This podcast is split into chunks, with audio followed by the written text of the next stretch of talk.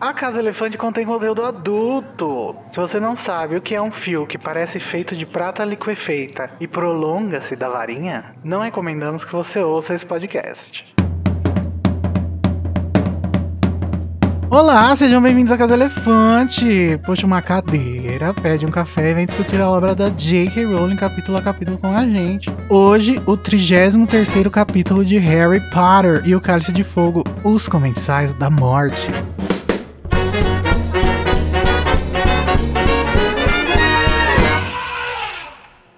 Nossos episódios sempre levam em consideração os acontecimentos de todas as obras do mundo bruxo que já foram publicadas. Caso você não saiba no que vai dar a mão de prata do rabicho, vai lá ler tudo e depois você volta aqui pra ouvir a gente, beleza?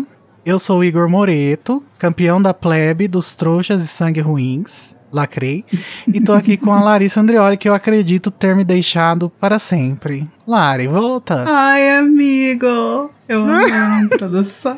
E também com a Tamires Garcia, que está morta a meu serviço. Morta and enterrada. Mas, gente, nós não estamos só novamente, muitos convidados essa temporada, esse final de temporada. Hoje, quem veio compartilhar o terror do surgimento do Voldemort e dos Começados da Morte com a gente é o Pedro Martins do Potterish, que está em Hogwarts fazendo trabalho sujo. Oi, gente. Fala pra gente qual é seu podcast, Pedro, para as pessoas ir ouvir também. Gente, é, o podcast do Potterish é o Semanário dos Bruxos, é um podcast semanal, assim como a Casa Elefante.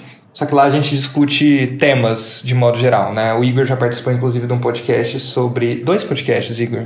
Acho que foi só do Dumbledore. Não, não foi só do Dumbledore, foi o do ah, não, Dumbledore. Teve o da Petúnia também. E o da Petúnia e da Lily, então, exatamente. Teve um que a gente Verdade. discutiu Dumbledore.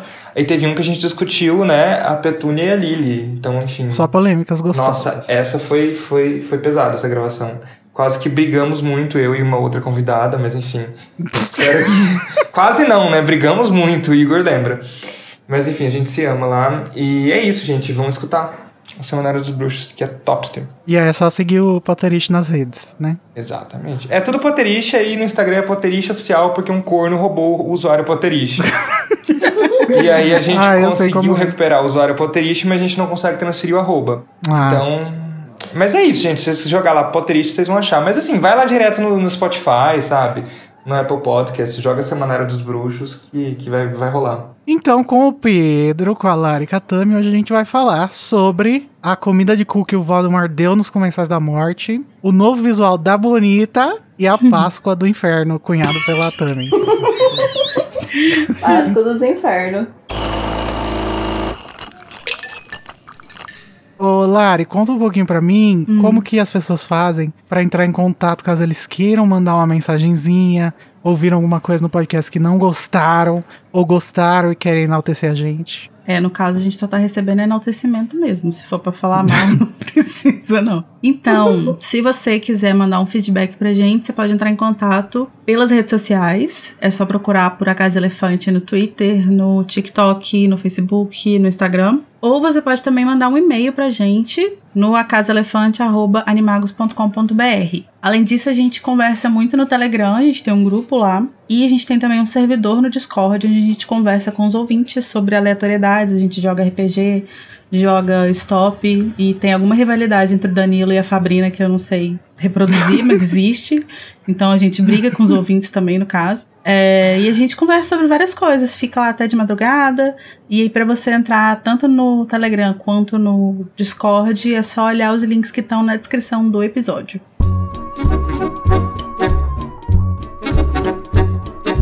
Então vamos lá para o duelo, que hoje é Guerra Civil, né? Como a gente decidiu. Porque são três pessoas duelando pra ver quem consegue fazer o melhor resumo em menos de 30 segundos desse capítulo, Os Comensais da Morte. Pedro, você que está de convidado, você tem o privilégio de poder escolher se você quer participar ou se você quer julgar a guerra civil entre mim, a Tami e a Quero julgar. Remember, only God can judge us. Mas enfim, eu Forget vou. the haters. Pois é, mas eu vou furar essa, essa, essa regra e hoje eu quero ser o, judger. Judder, como é que fala? Miley. Não é judger. Como é que fala juiz? Judge. Judge, exatamente, é isso. Gente, ó, não liga não, tá? Inclusive já vou dar, antes do julgamento, já vou introduzir aqui que hoje eu já trabalhei o dia inteiro. Então assim, minha cabeça tá assim, ó, uh, editei texto o dia inteiro. Então se eu falar umas merda aí, é, é isso, tá? É só alcançar. Amigo, fica tranquilo. Se você falar merda, eu corto. Não, amigo, não corta Vai parecer não. que você tá pleníssimo. Deixa, deixa o povo saber quem, quem realmente é, entendeu? Tá. Então vamos jogar três dados pra ver quem vai ter o direito de escolher a ordem dos resumos. Primeiro, para a Lari. Vixe, a Lari tirou seis. Ah, eu sempre tiro seis. Não adianta merda nenhuma, meu resumo é sempre uma bosta. Agora pra Tami. Três. E agora pra mim.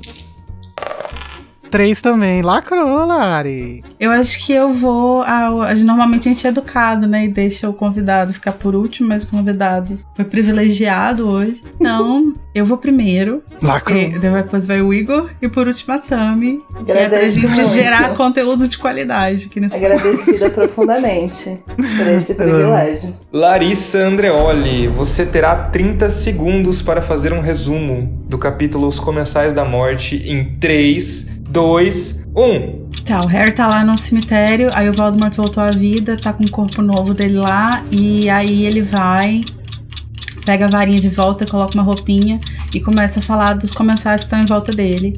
Aí ele fala do Lúcio, fala do, do McNair, fala do Crab Goyle e tal, fala que tem uma galera que não tá lá, dá umas pistas aí pros próximos livros.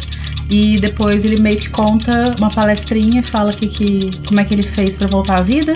E aí ele vira pro Harry e fala: E agora você vai me Acabou. Nossa. Quase, quase, quase chegou. Lacrão. Então vamos que vamos, vamos que vamos. Igor Moreto, você terá 30 segundos para fazer um resumo do capítulo a partir de agora. O Harry tá lá vendo o Voldemort voltar à vida. O Voldemort começa a contar sobre a própria vida da mãe, do pai, fala do osso, fala do negócio. Daí ele pega o rabicho, bota a mão na tatuagem dele pra chamar os comensais. Os comensais chegam, ele briga com eles, que ninguém foi atrás dele. Ele conta como que ele voltou pra vida e devolve a mão pro rabicho, a mão de prata, caralho, que não pode ser esquecida. E aí, depois o ele fala que quer lutar com o Harry. Eu acho que eu fui bem melhor, hein? Porque foi, foi louco, mas foi mais informações. Vamos ver a musa dos resumos agora. Muito que bem, Tamires Garcia. Em 3, 2, 1. Tá, eles vão, ele, eles chegam no, no cemitério e aí tem o. Não chega, não, já tinha chegado. Aí tem um monte de.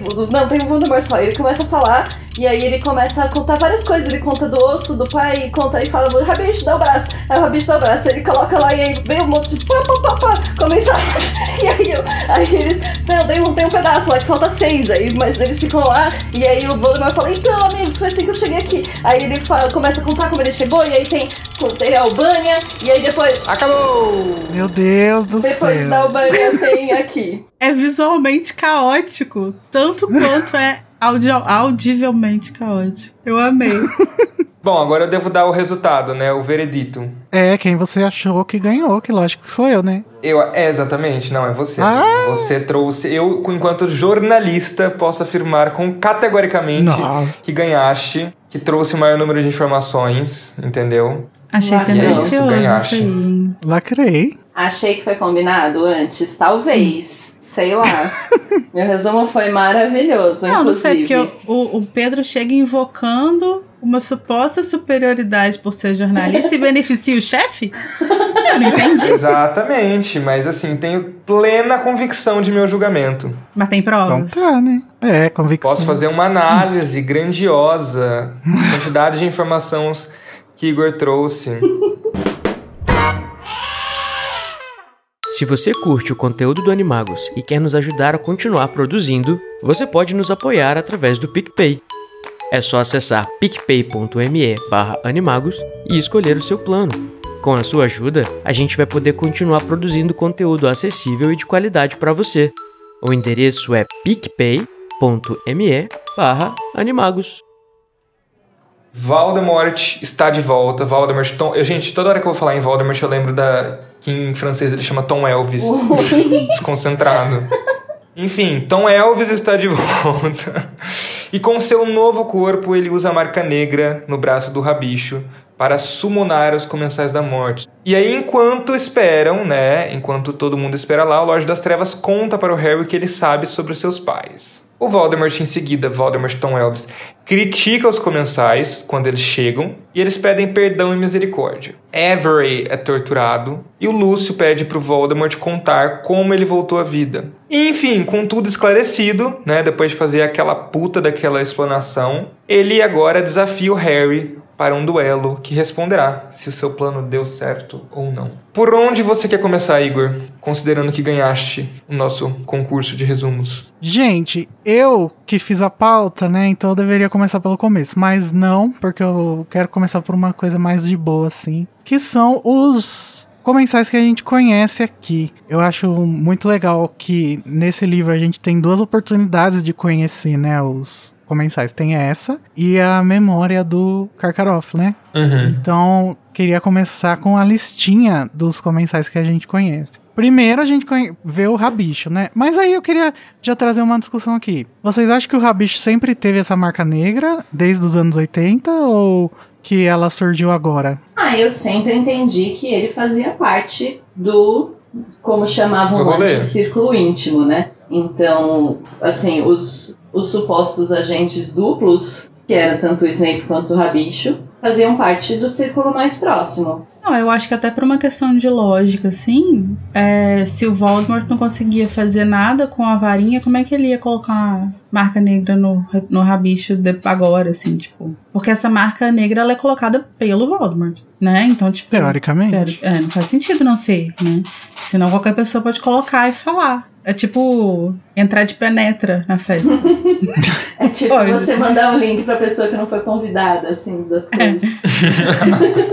Então eu acho que pra ele ter essa marca negra, ele recebeu isso quando o Voldemort ainda tinha um corpo que ele pudesse Uhum. fazer Tatuado. essa. É, tatuar, exatamente. Faz sentido ele ter essa marca porque a gente sabe dessa função que ela tem, né, de summonar os comensais e ela seria importante, né, pro final da guerra ali. Sim. Pelo menos quando o Rabicho estava en- envolvido na, na traição dos Potter. Sim, agora a gente não sabe quando que ele recebeu exatamente essa marca, né? Então pode ser sim que, que ele tenha recebido como se fosse tipo um presente, uma recompensa por ter entregado a informação dos Potter, Uhum. sabe? Então, tipo, pode ser que a marca ele tenha recebido logo no finalzinho, assim, tipo. Antes da derrocada, antes do início da derrocada. É, tipo, pouco antes do Voldemort ir até os Potter. Porque o, o Code comentou que, que o, o Snape já tinha a marca quando ele virou espião, mas a gente não sabe quando que o Snape recebeu a marca também. Então não dá pra, pra dizer. Sim, mas me parece, até pela, pela forma como eles se posicionam, né? Quando eles chegam, que eles todos têm lugar fixo e que eles. é, Até a gente vai discutir isso depois, mas até parece que eles realmente já sabiam quem era quem, porque eles deviam se reunir ali naquela, naquele formato sempre, sabe? E o Voldemort compara o Rabicho aos outros comensais, assim, ele fala só, entre eles todos, só o Rabicho me Uhum. procurou, então assim, me parece Sim. que ele, tipo, sim, ele era do rolê, sabe? Mas eu acho que ele não tinha. A gente já teve essa discussão várias vezes, né? Mas eu acho que desse círculo íntimo aí, acho que talvez nem todo mundo soubesse que o Rabicho era fazia parte e talvez ele tenha entrado pra esse círculo íntimo muito no finalzinho assim mesmo, né? É, ele entrou mais no final, é, eu também acho. Talvez não tenha tido tempo de apresentá-lo à trupe. É, a questão é que a- eles estão todos mascarados e tal, mas apesar disso, é, o Karkaroff fala na hora do julgamento que eles todos não sabiam, é, não sabiam quem todos eram, né? Mas nessa hora fica muito claro, pra mim pelo menos, que sabiam sim. Eu acho que o Karkaroff estava mentindo ali na, na frente do ministério, mas vocês acham que pode ter mudado e agora eles todos foram apresentados ou algo assim? Ah, eu acho. Eu fiquei pensando isso, assim. Depois que a gente meio que questionou isso, né? Eu fiquei pensando que talvez essa reuniãozinha aqui no cemitério seja meio que uma confraternização de tipo, ai, gente, todos os amigos aqui, vamos todo mundo se revelar, pra todo mundo ver a cara de filha da puta de cada um, que ninguém me salvou e tal. e vocês perderam o privilégio de, de, de ninguém conhecer vocês. Ah, eu não, eu acho que o Karkaroff tava mentindo no tribunal, porque a impressão que dá pra mim é que ali, na realidade, as pessoas às vezes nem se falavam, assim, de tipo, ai, lembra quando a gente era comensal, Kaká? não, mas assim, todo mundo se conhece, sabe? Uhum. Das, de, de- de- de- como é que fala aqueles ditados? De, de outras primaveras, de outros carnavais. Não sei, porque o, ao mesmo tempo eles parecem todos se conhecer, mas assim, é uma estratégia meio burra mesmo, porque é mais inteligente você não falar não saber todo mundo, pra justamente numa situação como aquela, que parece então que a Karkaroff tá mentindo.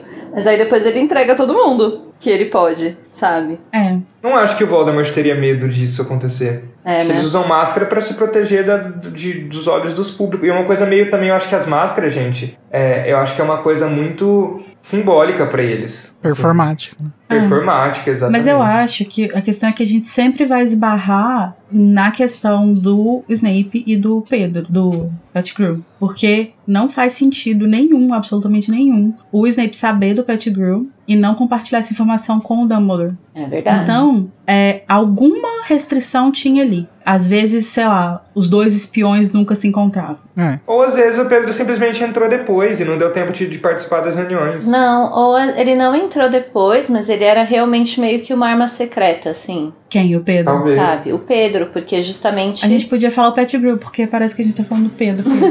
É, exato. é, acho, acho- o rabicho, o rabicho, né, gente? Melhor. O Rabicho, ele, eu- pra, pra mim, ele era muito uma arma secreta, assim. Eu acho que ele tinha essa coisa de talvez ninguém soubesse dele acho. mesmo. É o que faz mais sentido. Porque cara. o, o- justamente o Snape virou um espião depois, né? Mas ele já devia fazer parte ali da, da chamada. E o, o Rabicho não. O Rabicho foi, chegou lá e falou: Ô amigos, você tá, tá ficando grande aí, você não quer umas informação?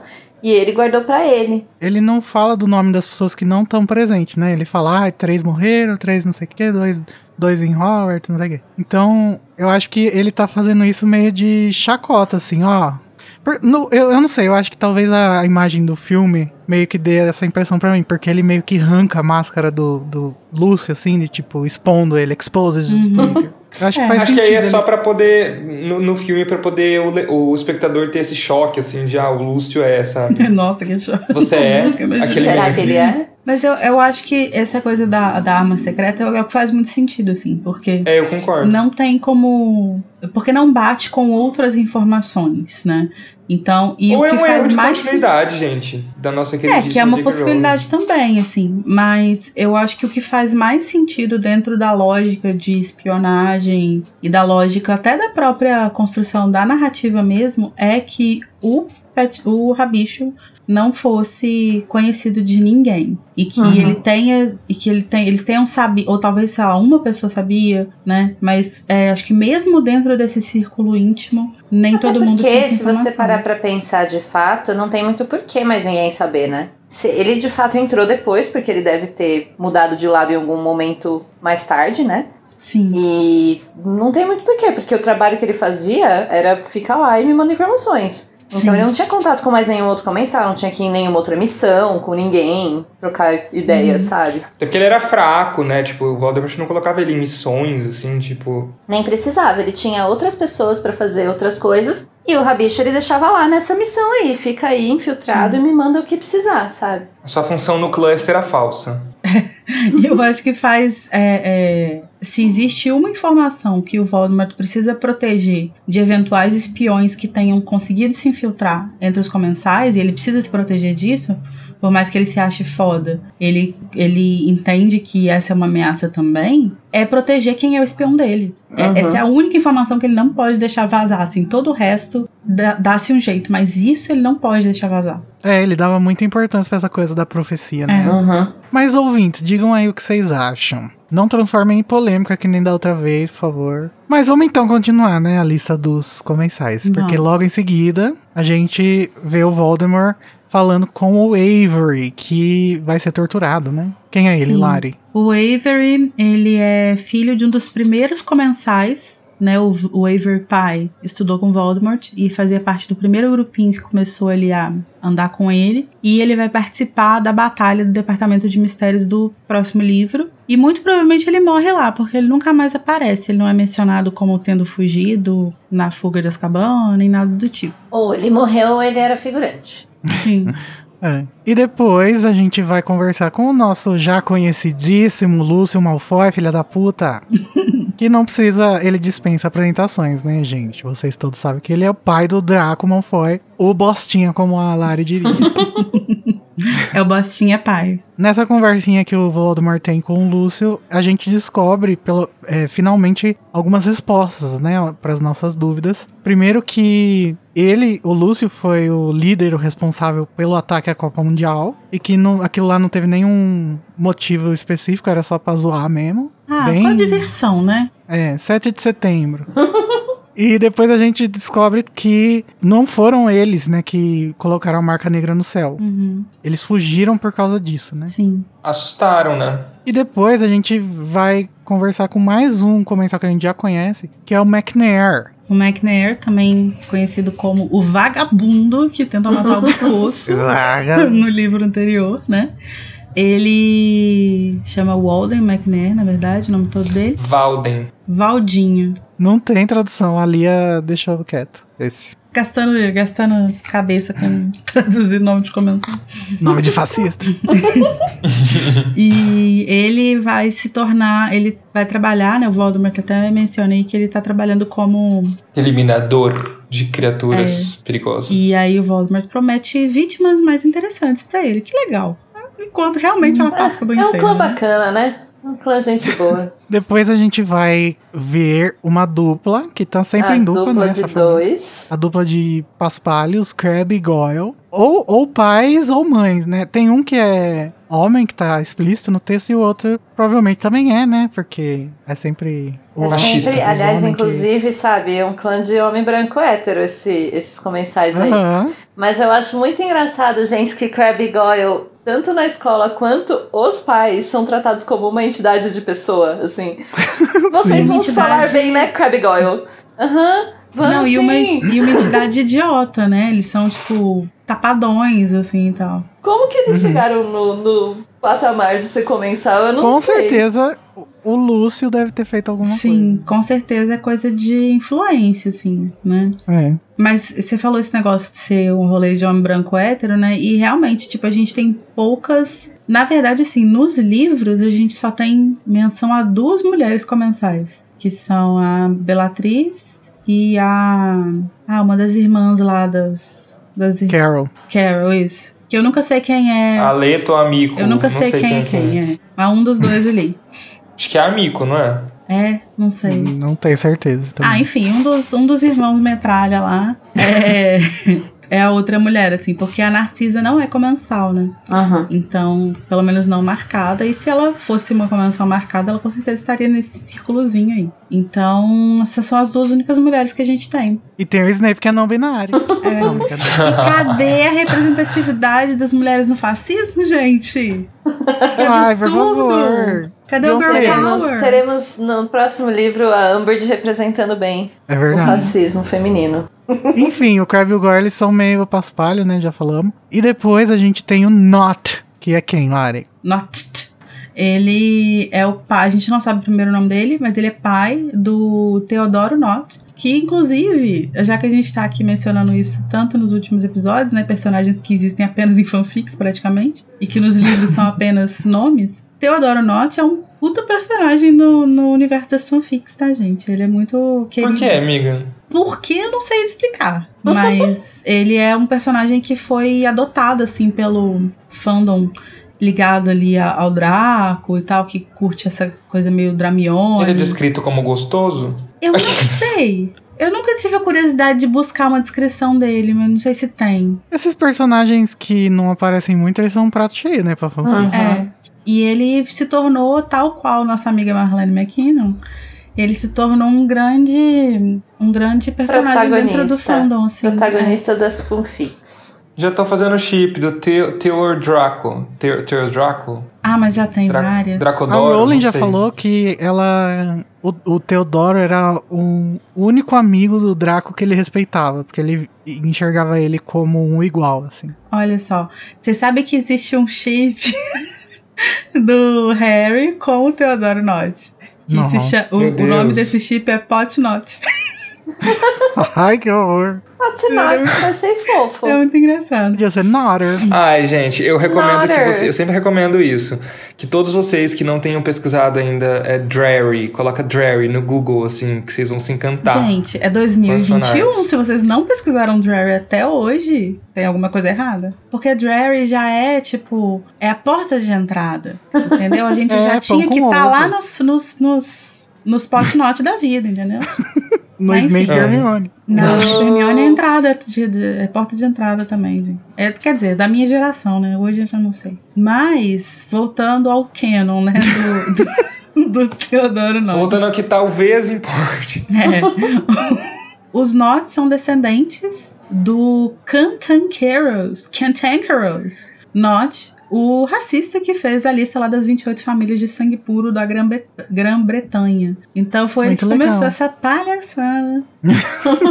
e em Criança Amaldiçoada é o que vem aí quando a gente terminar Relíquias da Morte. É ele quem desenvolve o vira-tempo fodão lá, turbo, speed, massa que eles usam, que você pode voltar 200 anos no tempo. Só É. bons serviços, hein? Ah, achei legal o negócio da criança amaldiçoada. Primeira menção, a criança amaldiçoada desse episódio vai ter outra, hein, gente? Aguardem, vem aí. Bom, mas além dessa listinha dos comensais presentes, né, dessa chamada que todo mundo falou presente, tem a galera que faltou a aula de hoje, né? E o Voldemort vai se referir a essas pessoas, como a gente já falou, ele não vai dar nomes, né? Ele vai fazer referências que faz que deixam a gente entender quem são essas pessoas, né? É, então, primeiro ele vai falar dos fofos, queridos, amados, delicinhos, os Lestrange, né? Ah, os Lestrange a gente já viu lá no- na Precisa penseira, né? não precisa, né? É a Bellatriz, o Rodolfo, e tem o irmão do Rodolfo também, que eu não sei se ele... Eu acho que ele não era comensal, né? Porque aí na narração diz que tinha um espaço para duas pessoas só. Então Hum. talvez eram só o, o Lu- a Bellatriz e o Rodolfo. Ou Pode só ser. o Rodolfo e o irmão, e eles realmente excluíram todas as mulheres. Hum, pode ser. Sei lá. Aquela missão que eles fazem, né, de tentar tortu- de torturar o Longbottom pra tentar recuperar uma informação sobre Voldemort, pode ser uma, poderia ter sido pensada como uma estratégia de promoção por alguns deles, né? Sei lá, quem não estivesse nesse círculo íntimo teria ajudado ele voltar à vida, então seria promovido a esse a esse espaço, né? Mas deu errado. São os grandes Lestrange. Mas no livro que vem a gente vai conhecer melhor. Uma família Essa boa. família. Lestrange. Gente, eu fiquei chocado que quando, enfim, surgiu o Animais Fantásticos 2 e a gente descobriu que os Lestrange são, são não são Lestrange, né? São Lestrange. Lestrange, é. Saudades, Leta. Além dos Lestrange, ele vai falar que tem três pessoas que morreram a serviço dele, né? Aham. E essas três pessoas a gente vai é, conseguir deduzir quem são eles, que são. O Regulus Black, né, gente? Reizinho que é irmão dos Sirius, que teve um papel importantíssimo lá na destruição da Horcrux, que a gente vai ver no próximo livro. Ele não tem nenhum defeito além desse, tá? Eu amo esse personagem. Inclusive, quando eu tinha 14 anos, o meu blog de Harry Potter, onde eu comecei minha carreira, se chamava RAB, em homenagem a Ai, ele. saudades. Quem é RAB? Teorias do Orkut. Aham. Sim, mas eu preciso discordar disso aí, mas a gente discorda lá no sexto livro. O outro é o Evan Rosier, que ele é mencionado no episódio da penseira, né? Que ele morreu. Sim. E o Wow, Wilkes. Nossa, Wilkes. Wilkes. Wilkes. Wilkes. Que o, o Sirius menciona, né? Quando ele tá Uhum. falando da guerra. Então esses são os três que morreram Sim. a serviço do Vold. E aí a gente tem mais três pessoas, né, que o, o Voldemort vai mencionar. E aí duas delas aqui vai ficar meio... A terceira a gente vai descobrir quem é até o final do livro, né?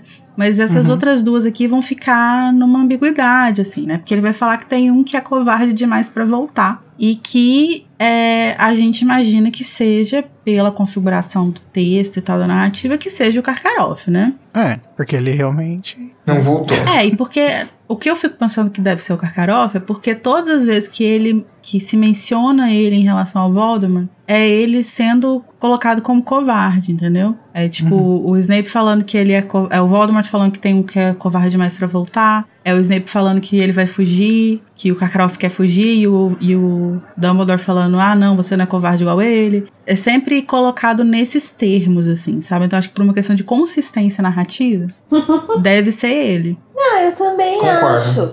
Eu só acho que fica ambíguo a forma como ele coloca pros dois, assim, um covarde. Ele pode estar falando que o Snape é um covarde e agora está lá debaixo da asa do Dumbledore também. Uhum. E o outro o deixou para sempre porque fugiu e será morto. Sim. Então fica um pouco ambíguo a forma como é colocado os dois, assim. Eu acho Não, eu concordo. legal. Eu acho que realmente fica numa ambiguidade, assim, né? Imagina pros que estavam lá, gente, como é que não deve ter ficado realmente difícil de entender quem era quem, que ele tava jurando de morte. Todo mundo esperando pra acabar a reunião pra ter aquela conversinha. do-. Pra ter o momento das perguntas, né? É quando, quando seu amigo falta na aula e você fica, nossa, velho. Vou falar com ele que teve prova hoje, surpresa. O Lúcio devia estar pensando assim, falando, cara, como é que eu vou contar pro Snapinho que fudeu? Mas o outro que pode ser o Snape pra gente, né? É o que ele fala que deixou ele pra sempre. Mas tem um terceiro que eu acho que todo mundo imaginou que fosse o Snape quando tava lendo da primeira vez, né? Que é o Uhum. mais fiel servo que está em Hogwarts. E aí todo mundo fica, eu sabia!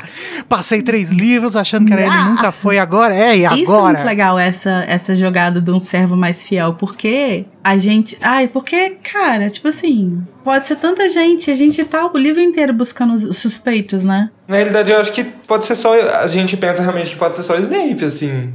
Não, mas junto de, de- da gente pensar que é o Snape, todos os outros suspeitos estão em Hogwarts também. Eu então ele não, isso, é. ele não ajuda o leitor aqui. Não ajuda o leitor. E aqui, por mais que as pessoas ainda suspeitassem do Snape de alguma forma, ele não era um suspeito no, no plot dessa história. É. Então eu acho que ainda dá pra ficar em aberto também, assim, quem que é o servo que está lá? Será que é o Karkaroff? Pode ser o Karkaroff. Além de ele não aqui. ajudar, ele ainda Sim. dá. a- a- coloca o Snape no hall de suspeitos. né? Sim, que, que é uma coisa que já começou a crescer no capítulo da penseira. É. Que a gente É, teve e a é sempre, confirmação. é sempre bom suspeitar do Snape, é sempre de bom tom. Sempre de bom tom, né, Tami? É, você tá fazendo o que a Rowling quer, né? Para ti. Fazendo o joguinho da autora. Não, e a questão é exatamente essa, assim, porque o, o Snape, nesse livro, a princípio ele não é um suspeito, até começar a rolar o negócio dele com, o Car- com o Karkaroff lá, que tá uma coisa meio esquisita. E aí, Uhum. quando a gente vê que ele era comensal de fato, isso meio que acende uma coisa, assim, tipo, não, peraí, pode ser que tenha É. alguma coisa errada. Até a Hermione, né?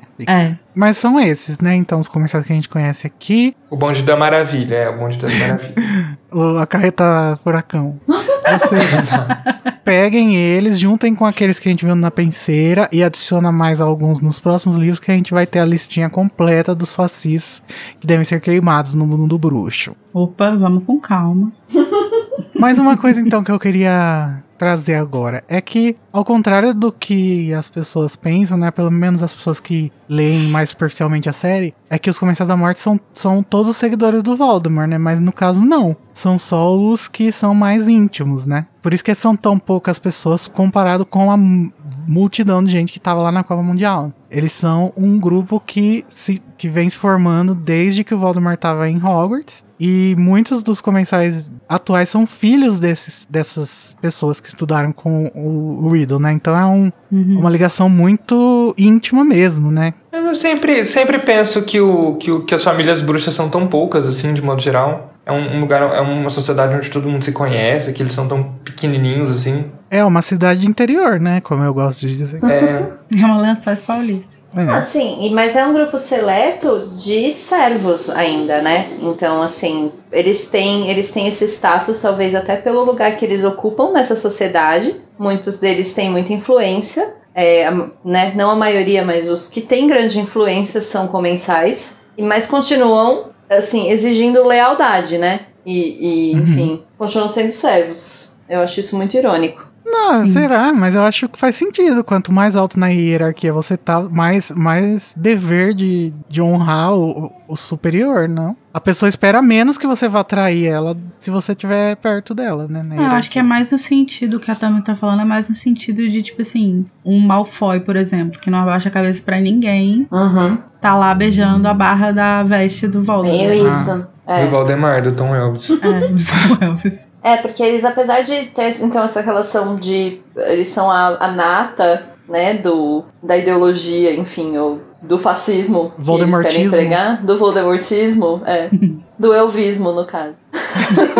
Eu vi isso. Mas apesar de ser a nata, eles ainda estão lá ajoelhando e suplicando e falando Milord, sabe? Eu acho isso muito irônico. Meu amo. Meu amo. Gente, é incrível ler, ler esse livro no audiolivro do Ícaro Silva, porque fica muito bom, assim, as narrações das vozes todas. É incrível. Eu não ouvi. Eu nunca ouvi, eu vou ouvir. Mas, gente, vamos enaltecer a nossa linda, maravilhosa tradutora, a vovó do Canon. Então, a gente já conversou sobre essa tradução, né, no capítulo da Copa Mundial. Eu lembro que eu, é verdade. eu dei uma brisada massa, assim, a Tami também deu a dela. Falaram até de biologia, né? É, Sim. a grande ironia, né? Meus professores de biologia do ensino médio tá rindo da minha cara. que é, é a tradução de Death Eater para Comensal da Morte, né? Que essa ideia de comensal. é, acaba que o nome em português ficou muito melhor do que o nome em inglês, eu acho. É, Com certeza. Comedor da morte seria É, horrível, né? e, e essa coisa de comensal é muito legal, porque dá uma ideia de uma relação mais complexa entre eles e o Voldemort, né? Em que, em que eles, de alguma forma, se beneficiam daquilo ali também, mas de alguma forma também eles estão perdendo, né? É, Tem uma Uhum. anedota, porque recentemente, caro ouvinte que está ouvindo isso em 2030 e o comunismo já foi instaurado, a gente tá passando por um momento muito difícil no Brasil, né? E aí o Bolsonaro chamou. Igor muito Tá prevenido. muito militante. Eu amei.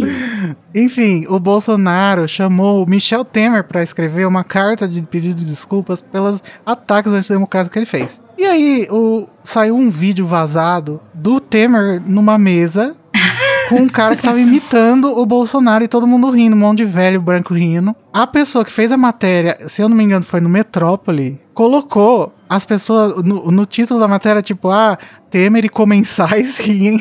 Ah, é verdade! Quando eu vi Eu comensais, eu pensei, meu Deus! É o elvismo do Brasil. Ah, tudo. Lacrou. Eu tava tentando entender onde você queria chegar com essa história toda, mas faz total sentido. É o, é o Temer e os comensais, assim. Lia Wyler, fundadora da- do vocabulário em português brasileiro. Lia Wyler é visionária, né? Nunca critiquei Lia. Critiquei, mas com amor. Sempre uma crítica Com construtiva. Coitada, velho, já morreu. Como que vai ser construtiva a crítica? Né? Isso, pelo amor de Deus. Ai, tadinha. E aí, gente, vamos falar agora da comissão de cu que o Voldemort faz nos comensais, porque ele está puto porque ninguém foi buscar a alminha dele. Começão de cookie?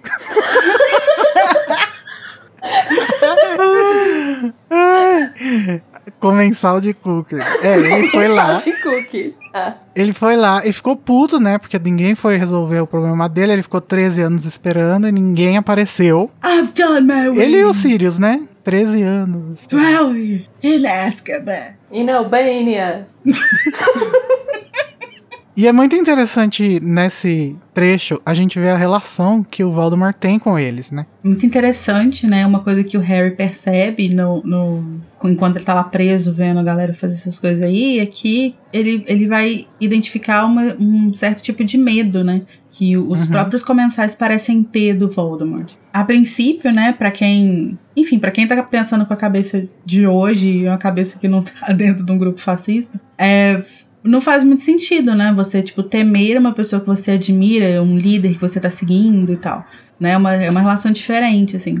Mas eu acho que, de, de certa forma, o que os comensais buscam, né, em um, em um líder que é temido pelos outros e que eles mesmos temem, é que, de certa forma, as pessoas também tenham medo deles, assim, né? Então, Uhum. tipo, olhar pessoas, as pessoas que têm medo do Voldemort, olhar pra eles e identificarem eles como tão temíveis quanto o Voldemort, né? Por estarem Por associados ele. associação, é. É, exatamente. E eu acho muito forte isso, porque só com o olhar ele consegue fazer todos, todos eles terem algum tipo de reação. Então, Uhum. assim, é, é muito. Você consegue colocar isso pra todo mundo pra fora, mas dentro ali você eles não são servos, que eu tinha comentado antes. É Eu acho que esse bizarro. sentimento que a Lari falou aí também explica muito do porquê que o Rabicho, ele não necessariamente é uma pessoa horrível, mas foi pra esse lado, né? Porque ele quer, ele quer a segurança de ser temido, né? Isso não faz ele deixar de ser uma pessoa horrível. Não, é, é porque eu acho que a, a, o, o grupo dos comensais, ele é composto por, por pessoas que têm objetivos muito diferentes. O Voldemort tem um objetivo que é dele. E que ninguém ali compartilha exatamente o objetivo dele. Né? Que ele não quer. Ele tá pouco se fudendo pro seu sangue. Ele uhum. quer mesmo é poder e a vida Viver eterna. Pra sempre. Né? É. Isso que ele quer. E o que ele faz é que ele vai pegar uma ideologia que está presente na sociedade, ele vai fazer aquela ideologia, ele vai é, exacerbar aquela ideologia e usar as pessoas que acreditam naquilo como uma ferramenta de se proteger e de ficar forte o suficiente para atingir esse objetivo dele. Então essas pessoas como esses comensais que estão aqui, como os Malfoy, pessoas que a gente vê realmente verbalizar, né, uma crença na pureza de sangue, né, os Lestrange também e tal, são pessoas que estão é, com o Voldemort buscando uma superioridade na sociedade e uma superioridade que está relacionada a esse status de sangue, né? Mas eu não acho que ele deixa de. Quer dizer, assim, ele acredita na, na pureza de sangue, mas eu não acho que seja. É, é algo secundário, sabe? Mas é, ainda assim eu acho que é um tipo de prioridade. O que ele quer de fato, o objetivo de vida dele é a imortalidade, não, não nego isso. Mas eu acho que está bem relacionado com o narcisismo dele, essa coisa de ser meio sangue, essa coisa de o pai dele ter sujado o sangue da família. A gente acho que já falou disso também. Mas eu acho que tá, tá bem relacionado com, com o que ele quer trazer de poder pro mundo, é, eu, sabe? Eu acho que faz parte, sim, né? Faz parte da construção. A construção da. Porque tem a coisa da vida eterna e a coisa do poder. E eu acho que a coisa sim. do poder tá relacionada exatamente com isso, entendeu? Eu acho que na realidade ele, ele faz, sei lá, ele, ele usa esse discurso simplesmente para poder conquistar essas pessoas doidas da cabeça, assim, sabe? No sentido de tipo, sei lá, o Bolsonaro, você acha que ele realmente se importa com a madeira de piroca que ele criou?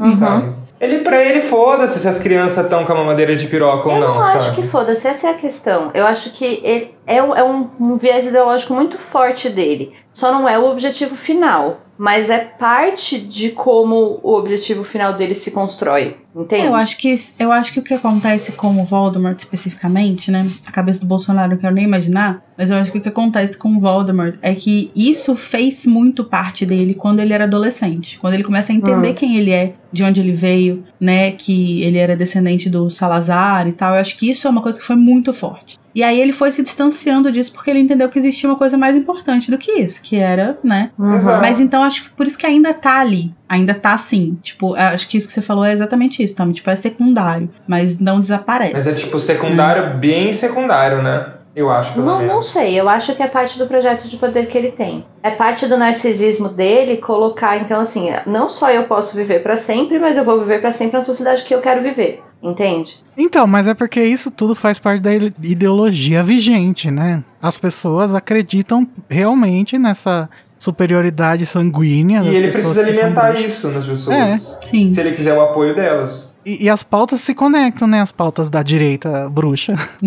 Todas elas, elas fazem sentido juntas, né? Então ele não pode. Ou seja, você não pode ser contra a madeira de piroca, Bolsonaro. É, não faria sentido, tipo, o Bolsonaro ser o que ele é e ser a favor das gays. Mas dentro desse grupo, então, voltando ao negócio do, do rabicho, eu acho que existe também o, o, o grupo das pessoas que se associaram ao Voldemort por outros motivos, né? Que no caso do rabicho, eu acho que tem a ver com essa ideia, tem a ver com medo, tem a ver com. Uma proteção, que, né? É, acho que quando o Igor falou, tipo assim, ah, que não quer dizer, é, ele não é uma pessoa horrível tal, é, acho que que ele estava tentando dizer é que tipo, ele não é um fascista do tipo acredita na supremacia de sangue. É, eu acho que não. Ele é uma pessoa horrível por outros motivos. Mas não, né, não é isso que embasa o, o, quando ele vai buscar o Voldemort. Não é isso que motiva ele aí atrás do Voldemort. É outra coisa. É uma busca por proteção, uma busca por um, um lugar onde ele possa ser acolhido e eu acredito até que valorizado de alguma forma, assim, né? Toma no, muito no cu aqui, né? Mas acho que ele, ele acreditar, se, se as coisas não tivessem dado no que, no que deram, né? Se o Voldemort não tivesse quase morrido e tal, a ideia dele seria que ele teria entregado pro Voldemort uma informação a mais, a mais valiosa possível, né? Então ele seria recompensado de uma forma absurda, então ele seria valorizado, né? Pelo menos ele acreditava nisso. tô fazendo um paralelo aqui entre o Rabicho e o Draco do próximo livro, mas a gente deixa para falar depois, porque eu acho bem parecido assim. Uma boa analogia para isso seria o Bolsonaro não com relação à mamadeira de piroca, com relação aos evangélicos ou com relação aos liberais também, que uhum. ele tá ele acena para essas pessoas, mas ele não isso não necessariamente fala da crença dele. Fala de um público que ele quer trazer porque dialoga ali com os mesmos interesses. E eu não acho que é o caso do Voldemort, entende? Eu acho que ele realmente acredita na, na superioridade de, dos puros sangue. Tipo, Bolsonaro não é anti-vacina. Ele só não quis gastar dinheiro comprando vacina. Sim, então. Mas aí, nesse caso, o Voldemort, por mais que não seja a prioridade dele, eu acho que ele acredita sim que precisa acabar os trouxas. Eu acho que existe uma diferença muito complexa entre o Voldemort, os objetivos do Voldemort, as políticas e ideologia do Voldemort e as coisas do Grindelwald. Uhum. Pra mim, o Grindelwald é muito mais forte nessa questão de. de ah, sim. Isso com certeza. Quem deve, quem não deve, enfim. Sim. É, o Grindelwald é só ideologia, né? Ele não tá. É só é, ideologia. A ideia dele, ele realmente acredita nisso de uma forma que essa é a prioridade dele, né? Esse projeto de poder, o passarinho me contou que vai acontecer agora, né? No, no, no Animais Fantásticos. Mas, por enquanto, era só ideologia mesmo. Uhum. E esse projeto de poder vai ser colocado em prática para que ele possa atingir a ideologia, né? Uma outra coisa que acontece também quando ele vai falar com os comensais é que ele menciona, assim, meio por cima, sobre as providências que ele tomou no passado. Vocês estão todos cientes que eu tinha tomado providências para evitar essa coisa aí chamada morte que vocês acham normal. Mas ele fala bem por cima. Então, é, fica aí o questionamento. Algum dos comensais sabia de fato disso? Aparentemente não, porque ninguém acreditou, todo mundo vazou depois, né? Mas sabia de fato o que, que ele fez, como que ele fez? Como que vocês acham que foi isso? Eu acho que ele tinha, tipo, deixado claro que ele tinha tomado providências para não morrer. Mas acho que ele não falou das Horcrux, não, porque isso é um assunto muito secretivo, né? Tanto que é muito difícil do, do próprio Dumbledore descobrir, né? Sim. Quando a gente vai no plot do Regulus, né? A gente. Ele descobre que o Voldemort estava fazendo Horcrux, pelo menos uma. E ele descobre isso por causa do monstro, né? Porque ele usa o monstro. Mas ele descobre por causa disso, assim. Fora isso, provavelmente ninguém mais sabia exatamente o que, que era, porque ele não levou nenhum outro bruxo na caverninha lá, né? E imagino que ele não tenha também revelado de certa forma. Ele não revelaria pro Regulus, né? Ele só o Regulus só ficou sabendo por causa do monstro. Mas assim, pela história do monstro, ainda nem dá para saber de fato o que que era, né? O medalhão. É, eu acho que o que dá a entender, o que a gente entende, o, o Regulus ele descobre porque ele escuta a história do monstro e ele vai descobrir o que, que é, vai procurar saber. Mas eu acho que ninguém sabia exatamente, acho que ele só falava, tipo. E talvez ele tivesse feito outras coisas também, né? Que não as Horcruxes. E aí, é. essas outras coisas. Ou ele falava sobre outras coisas que ele tinha feito, que ele não tinha feito na verdade, ele só mentia. E essas coisas os comensais sabiam mais ou menos, assim. É, mas tem um outro pedaço no capítulo que a gente também vai comentar, que eu acho que dá mais uma pista das Horcrux. Eu acho que realmente ele, a, a, a Rowling tá tentando dar umas diquinhas, assim, sobre isso. Pelo menos de que alguma coisa ele, ele tem algum segredo envolvendo o, ele não morrer, assim. É, mas Sim. isso tem desde o primeiro livro, quando o Hagrid fala que, tipo, o, o Harry pergunta para ele, né? Tipo, ah você ele morreu, enfim, aí ele fala não, não, eu não acho que ele tinha vida o suficiente para morrer, uhum. sabe? Uhum. O Dobby fala isso no início do, do Câmara Secreta, gente. Sim. Ele fala que ou, ah, o é, pessoas que estão tá envolvidas com poderes que você assim sequer pode imaginar, sabe? Então, mas essas são pistas que dão a entender que talvez as pessoas soubessem que ele fez alguma coisa. Mas será que todas as pessoas sabem o que são Horcruxes? Assim, né? Acho que a extensão do que era é, que tá que fica em Sim. questão. Até porque, tipo assim, se a gente partir do pressuposto de que o círculo íntimo sabia exatamente o que, que ele estava fazendo, isso não faz o menor sentido. É, e o Lúcio, sabendo que tinha um pedacinho do Voldemort no diário, foi e deu aquilo pra gente, é. sabe? Ele sabia que era alguma coisa, mas ele não sabia exatamente o que, que era. Se ele soubesse, ele não teria feito ele confiou uma das Horcruxes ao Regulus, né? Que foi pedindo o elfo dele. Outra com os Lestrange, que foi pra, pra Gringotts. E outra pro pra esse menino aí que você falou agora, pro Malfoy. Esse moço aí. esse rapaz. E ele confiou a essas pessoas, então, mas ele não falou o que era, né? Pra ninguém. Sim, Então, exatamente. realmente ninguém devia saber mesmo. Até porque, eu vou falar dele de novo, desculpa, mas o Snape morre sem saber que o que tava rolando era o Horcrux. Aham. Ele não sabe que o Harry é o Horcrux, ele sabe que o Harry, ele sabe, ele sabe o que, que aconteceu ele com o Harry, mas em nenhum momento o Dumbledore fala com ele no termo Horcrux. Uhum. Que a gente sabe, Me- né? É, me parece ser uma, Será que ele não falou sobre o anel, talvez? eu acho que não. Acho que Ah, não. eu acho que sim. Acho que não. Pela, as memórias dele não vão entender, não. Eu acho que a coisa da Horcrux é uma parada muito, muito, muito obscura. E que só pessoas que estão envolvidas com um tipo muito específico de artes das trevas que têm acesso a isso. Uhum. Porque as artes das trevas, né, como diz o próprio Snape, elas são muitas, etc.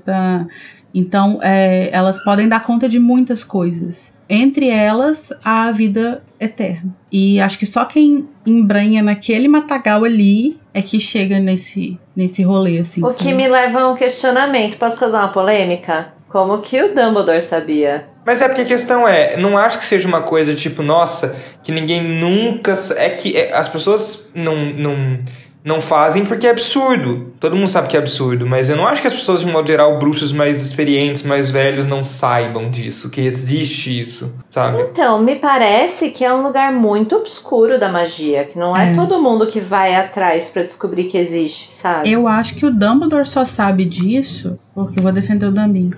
Eu acho que ele só Lacrou. sabe disso porque ele está investido em pesquisar sobre formas de manter a vida eterna por causa do Hum. Voldemort. E por causa do diário, gente, aquilo lá levantou uma. Então, é, por causa do Voldemort. Isso. Porque ele tá tentando entender o que, que tá rolando com o Voldemort. Aí ele vê o diário e tal. E aí eu acho que isso faz com que ele se direcione na pesquisa dele, assim, pra tentar entender o que, que é. Então vocês não acham que o Dumbledore é um vilão? Ai, que absurdo. Porque eu não acho que o Dumbledore é. Algo que a gente entende, né? Do. Se eu não me engano, ele fala isso no capítulo lá do, de King's Cross. Ele não sabia o que, que era o diário. É, por muito Ele- tempo ele ficou ele sem recebe saber. o diário, ele vê que tem alguma coisa Não, estranha. ele só confirma. Ele só confirma quando o Harry pega a memória dos Slughorn. Ele fala isso. É, é verdade. Bom, gente, mas vamos deixar isso pra comentar no sexto livro, né? Uhum. Mas aqui, então tá. Vamos lá. O Voldemort diz que ele recompensa quem o ajuda. Deus que ajuda os- quem cedo madruga. E os Lestrange receberão honras que ultrapassarão todos os seus sonhos. E aí, o que, que é isso aí? No meu, na minha versão do livro tem uma nota de rodapé escrito Delphi Diggory. Na de vocês. Meu Deus. É claro que os Lestrange vão receber a maior recompensa: uma filha pra um e um chifre pro outro. Vai ser ótimo. Não, não, não precisa ser um chifre. Pode ser uma, uma. Ah, essas coisas meio tipo de ritual sexual, magia sexual, essas coisas assim. é. Gente, não, Voldemort trepa. Eu sou. eu Mas acho ele que é não cano. Eu trepou, acho não que é isso. É, é, é, não é. A questão é essa. Não é sexo. É um Não ritual. é sexo por sexo, é sexo por. por justa- justamente. É uma, é uma espécie de magia. A Delphi? Não, tipo, a ideia do- da concepção da Delphi. Ai, não acho não. Acho que eles trepavam mesmo. Gente, a gente não tem como saber. Essa- isso foi só uma piada que eu coloquei aqui. Mas eu acho que é A um- gente leva tudo a sério, Igor. Você não pode. uma informação legal de se ter aqui na série. E tem Obviamente. outras desse tipo. Belatriz grávida, vem aí, hein? Vem aí. Se liga, hein?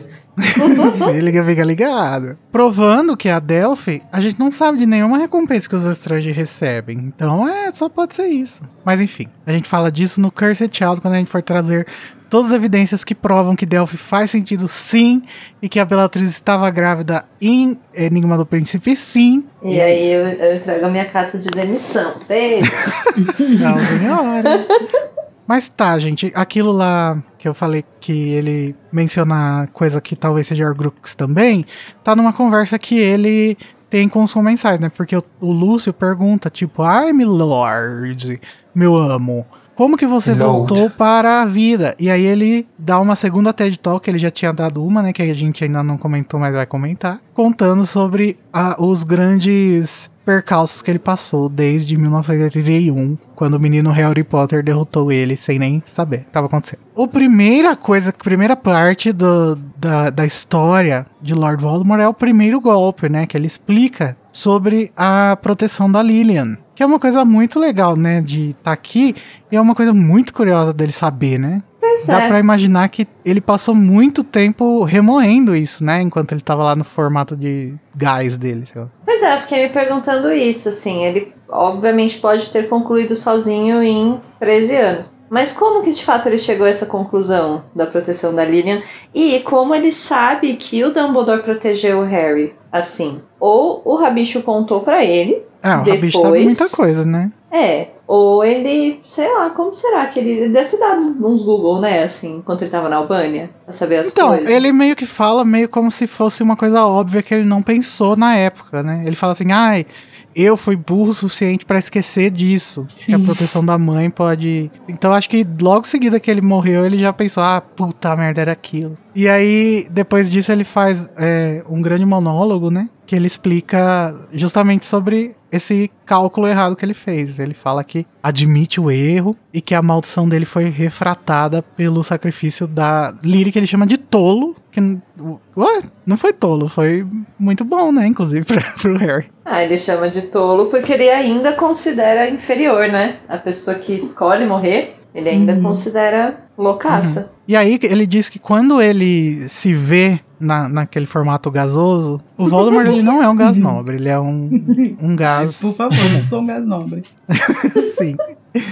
E ele percebe que é só aí que ele confirma que as Horcruxes funcionaram, né? Ele diz: Fui arrancado do meu corpo, mas ainda assim continuei vivo. E, e- e ele diz que ele também não sabe no que ele se transformou, mas que isso aconteceu porque ele, ele chegou mais longe do que qualquer outro no caminho que leva à imortalidade, dando aí mais aquela dica da Horcrux que eu tinha falado. Uhum. Que é uma das frases até que o Dumbledore cita lá no sétimo livro, quando ele vai falar que chamou a atenção dele, né? E ele ainda completa: fui testado e aparentemente uma ou mais de uma das minhas experiências foi bem sucedida, dando a entender que não é só uma Horcrux ainda. Então tá tudo encaminhado, lacrou, Olha, J.K. menina, é errou. verdade. Esse mais de uma aí entrega, entrega tudo, né? Uhum. Entrega tudo e ao mesmo tempo, assim, é muito consolidado que são sete Horcruxes no final, né? Mas nem ele mesmo sabia se eram sete. Olha que loucura. Às vezes alguma delas deu ruim. Ele não tinha como saber. É, não tem como ele, Ele saber. não tinha né? feito sete ainda, né?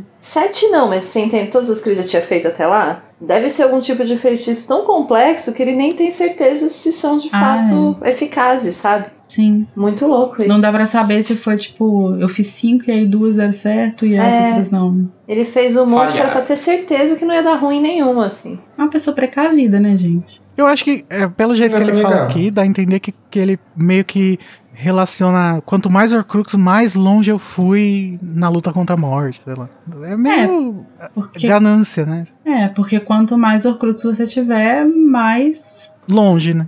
É, tipo, mais vidinho no videogame você tem. Você morre e continua vivendo. E aí, então, depois disso, ele fala do segundo golpe que ele leva, que é o do Pedra Filosofal, né? Que ele conta toda a história do Quirrell. E enquanto ele tá contando isso, tem uma coisa interessante, que eu acho que aí, ó... Eu já tô justificando todas as obras que vêm depois de Harry Potter, gente. Vocês se preparem, porque aqui ele fala assim... Por vezes eu habitava em animais, as cobras, é claro, eram minhas preferidas. E apossar-me delas encurtava suas vidas. Nenhuma delas sobreviveu muito tempo. Mas no próximo livro, Voldemort vai se apossar da Nagini e ela não vai morrer facilmente, né? Então, provando que a Nagini não é uma cobra normal e que a Nagini sempre foi pensada como uma pessoa que virou cobra. Uhum. Tirando o nome, né? Que a gente já falou também, que é das Nagas, né? do- da, Uhum. da mitologia hindu. Mas uma coisa interessante também de lembrar, de pensar, né, que nesse, nesse TED TED Talk que ele tá dando aí, ele vai falar do negócio do Quirrell, né?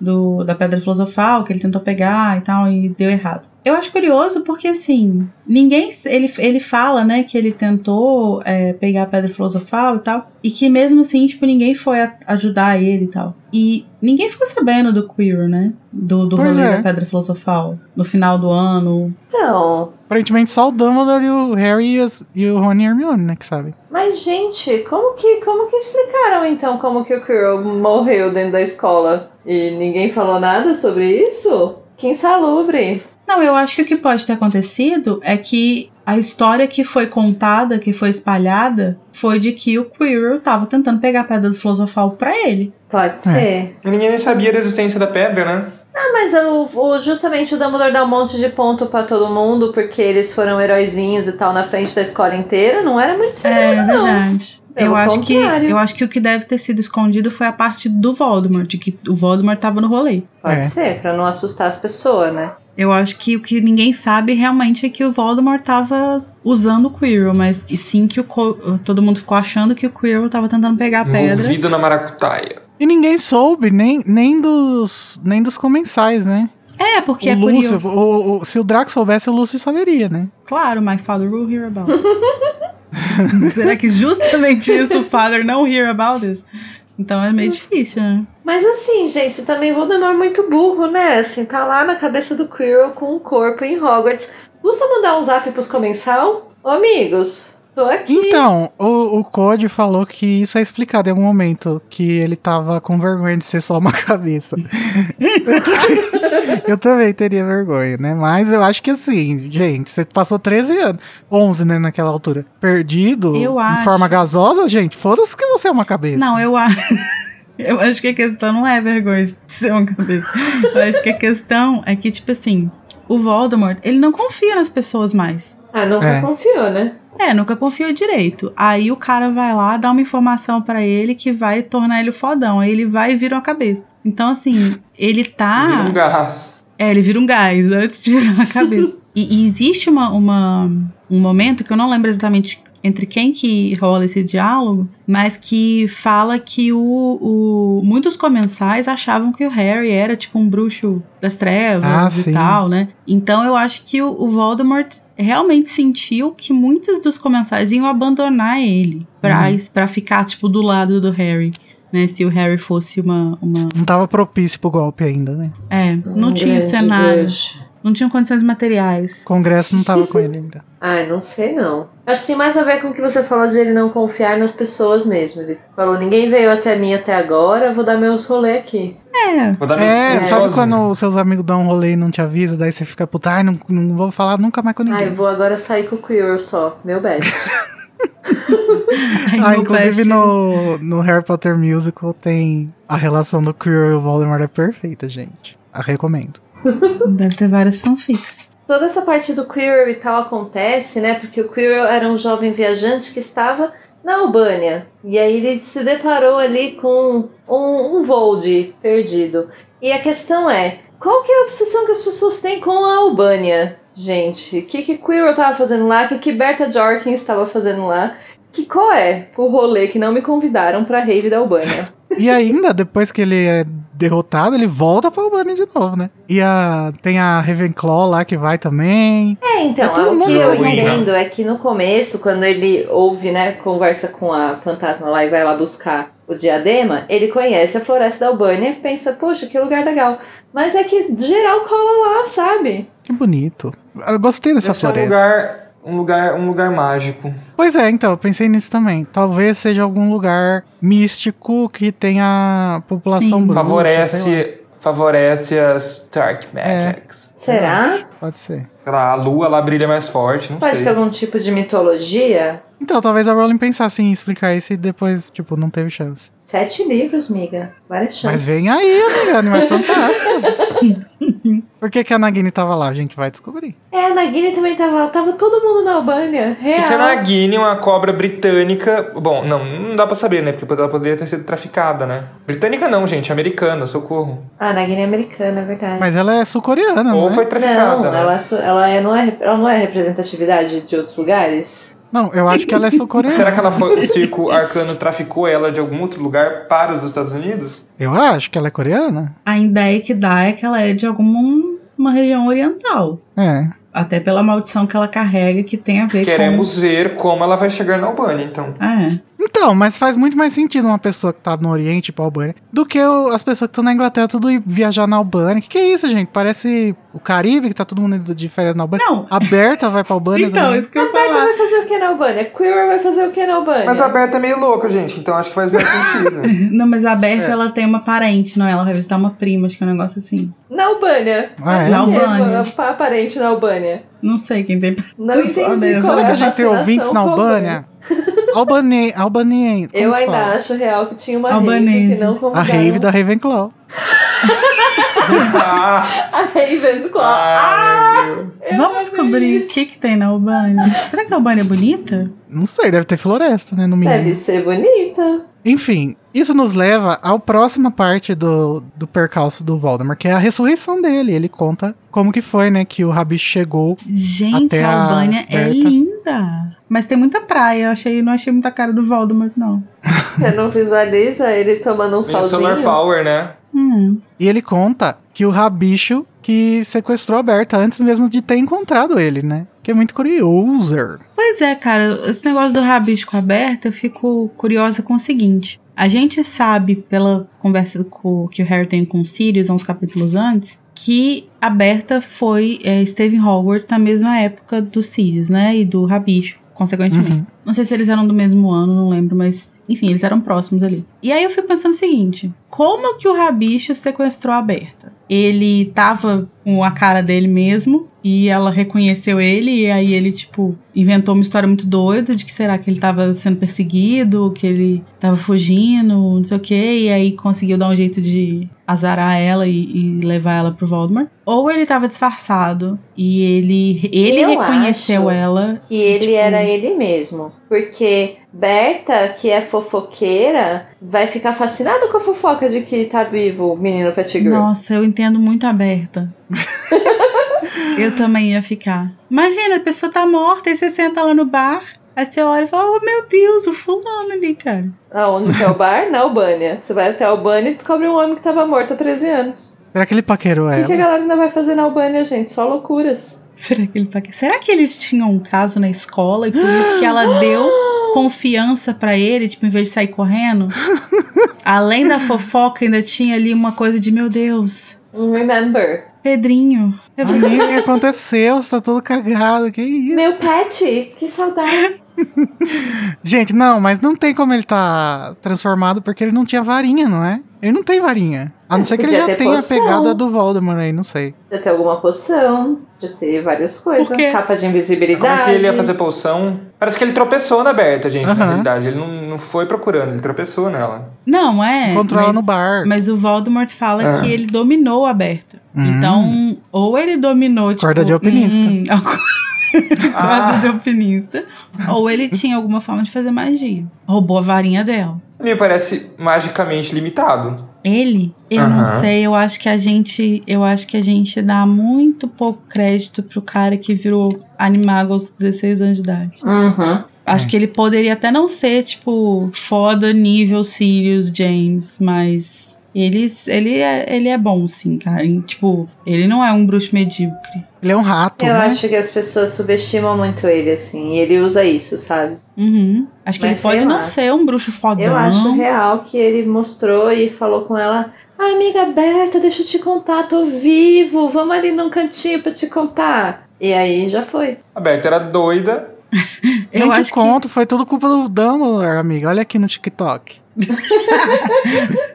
Eu acho que pode ter, que pode ter sido um movimento meio oposto, assim, tipo, dela encurralar ele, sabe? Tipo, ela vê ele e em É. vez dela fugir e ele ir atrás pra ela ficar quieta, ela vai pra cima, tipo, meu irmão, o que que é isso? Como assim? E aí ele meio que fica acuado e aí ele reage e domina ela. Mas a gente vai ter mais informações sobre isso na Veritaserum, né? No capítulo. Mas a gente sabe que a Berta revelou alguns segredos pro Rabicho, né? Ou seja, era um, era um papo, assim, tomando um- um- uma breja e contando sobre a vida, assim, eu acho. Sobre o que, que você tem feito no trabalho, menina. Então, não, porque a Berta ela tinha essa memória apagada, né? A do Bartozinho. Então, provavelmente o, o, o fez alguma coisa com ela. Não, ele, o- Isso explica no Veritaserum depois. E justamente ela, quando ela recebe o feitiço do Crouch pra esquecer do filho, ela nunca mais ficou bem da cabeça. E o feitiço de Sim. memória foi muito forte. E explica que o próprio Voldemort foi quem extraiu essas, essas informações E foi o dela. próprio Voldemort depois que o Rabicho sequestrou ela. Sim.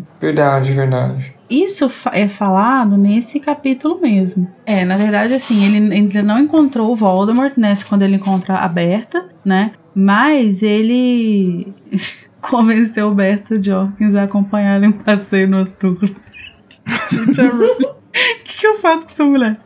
E aí, ele logo encontra, né? Porque aí ele fala é que a Berta contou pra ele, né? Que ela que ia ter o torneio tribruxo. E ele fala: os meios que eu usei pra romper o feitiço da memória foram fortes. E depois ela, ela ficou danificada e tal. Então, o rabicho meio que rouba, pega a Berta, sequestra e vai carregando ela até a floresta lá. Então, quando ele encontra o Voldemort, ele já está com a Berta. Uhum. Uma outra coisa que ele vai explicar nesse momento aí, né, é o ele vai fazer um videozinho do YouTube de faça você mesmo. Faça seu É. próprio bebê. Gente, bom dia. Hoje eu vou explicar pra vocês como fazer o seu próprio corpo rudimentar. Se você tiver aí com a sua alma meio perdida, meio em formato gasoso, tá precisando de um receptáculo, segue aqui com a gente, tá? Não deixe de curtir, dar, ativar as Tá focando, notificações. meninas. E seguir com a gente pra vocês Gente, aprenderem. segue pra parte 2. Exato. Ai, que inferno Eu dele. odeio mais dois.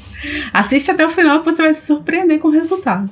E ele vai então contar um pouco sobre como que rolou essa, essa, esse corpo rudimentar, né, do, do bebezinho. lá. Provavelmente nesse par esse parágrafo era muito maior, né? E aí o editor falou: não, Rowling, menos. É. E aí eu tenho ódio desse editor, porque é uma das grandes curiosidades da Eu acho que vida. nessa época a J.K. Rowling não abaixava a cabeça pro editor, mas não, gente. Não, mas ela fala que abaixou. E ele achou muito pesado pra ela pôr. Daí ela É. tirou. Ah, é? E ainda assim é pesado, né? Se Sim. vocês ainda não ouviram a nossa teoria do que que aconteceu, Oh, meu Deus. volta lá no primeiro no episódio lá do início, que eu não lembro qual episódio que é. Volta primeiro lá mesmo, né? no episódio pra vocês É, no saberem. primeiro. o No que- primeiro episódio dessa temporada, a gente fala um pouquinho mais pra vocês sobre como a gente acha que aconteceu esse tutorial aí. E aí ele vai então falar mais ou menos o que, que aconteceu, né? Como que isso foi feito. Ele fala que ele, é, eles usaram alguns feitiços que ele mesmo tinha inventado, que a Nagini ajudou, né? Todo mundo dá uma ajudinha. Uma poção feita com sangue de unicórnio, veneno, de, veneno da Nagini e tal. E aí, com isso tudo aí, e o ingrediente especial secreto, que você tem que ouvir o primeiro episódio da temporada de novo pra descobrir qual que é, ele consegui, conseguiu recuperar aí uma forma quase humana, né? E que era suficientemente forte pra viajar. E também acredito que pra, pra fazer outras coisas, né? Tipo, torturar a Berta, né? Fazer alguns tipos de magia mais suaves, né? Ah, mentira, né? Nada a ver isso, porque o- na verdade ele mata o, Fra- o Franco ainda enquanto bebezinho, né? Verdade. Então, enfim, né? Ele só ah, mas, não... mas eu acho Ah, que. é não- que é, ele não devia estar com plenos poderes, né? Mas matar É. pra ele já era café da manhã já. Alô, Romora? É. E aí ele explica também o esse negócio que ele tá fazendo aí, que ele também já explicou no capítulo passado, né, sobre o osso e tal. E ele deixa meio que implícito aqui que ele quer o Harry pra que o sangue da Lilian corra nele também, pra que ele possa tocar o Harry, né? Que isso não seja um impeditivo. O que ele é uma anta, né? Porque isso daí vai fazer criar 50 milhões de problemas pro futuro do Voldemort, porque é por causa disso que no final o Harry não vai morrer, né? Mas vem aí. Bem aí, cenas do próximo capítulo. Mas, gente, vamos voltar agora pro começo do capítulo. Porque vamos falar da volta do Voldemort. Porque Voldemort is back! He's back! Como já diria o Daniel Radcliffe. Voldemort's back! Eu amo muito a atuação desse menino, ele é muito bom. Ele, ele surge lá do caldeirão, se toca feliz com o seu novo corpo belíssimo, Se toca, todo natural. Se liga, hein? joga a cabeça para trás.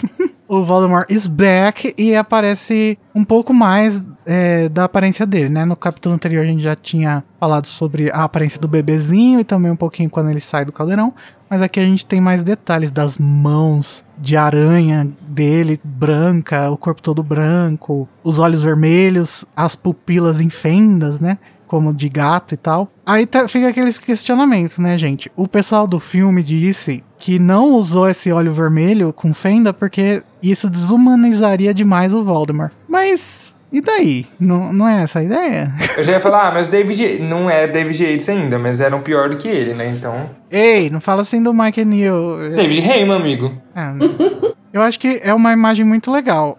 Eu já vi. Procurem aí no Google, gente. Voldemort, Red Eyes. Sam Elvis. Olhos vermelhos. E aí, vocês vão ver. Então. É, eu acho que o, o, o uso do, do olho vermelho era justamente pra desumanizar ele, né? Uhum. Só que, ao mesmo tempo, talvez eles tenham no filme pesado muito a mão na desumanização do resto, assim. Nossa, mas parece que ele é muito desumano já no livro, né? Sei lá. É, né? Não, mas é que a questão é que a aparência, inclusive no livro é descrita de outras formas, como ofídica, né? E Uhum. ele, tem- ele começa mesmo a virar. Ele fica muito mais parecido com uma cobra. É. E eu acho que o olho vermelho tem a ver com essa imagem de cobra, assim, construída, sabe? Uhum. E aí eles quiseram, sei lá, só deixar mais com cara de cobra sem o olho vermelho. Mas vamos parar de falar do filme. Eu gosto muito, gente, da aparência do Voldemort.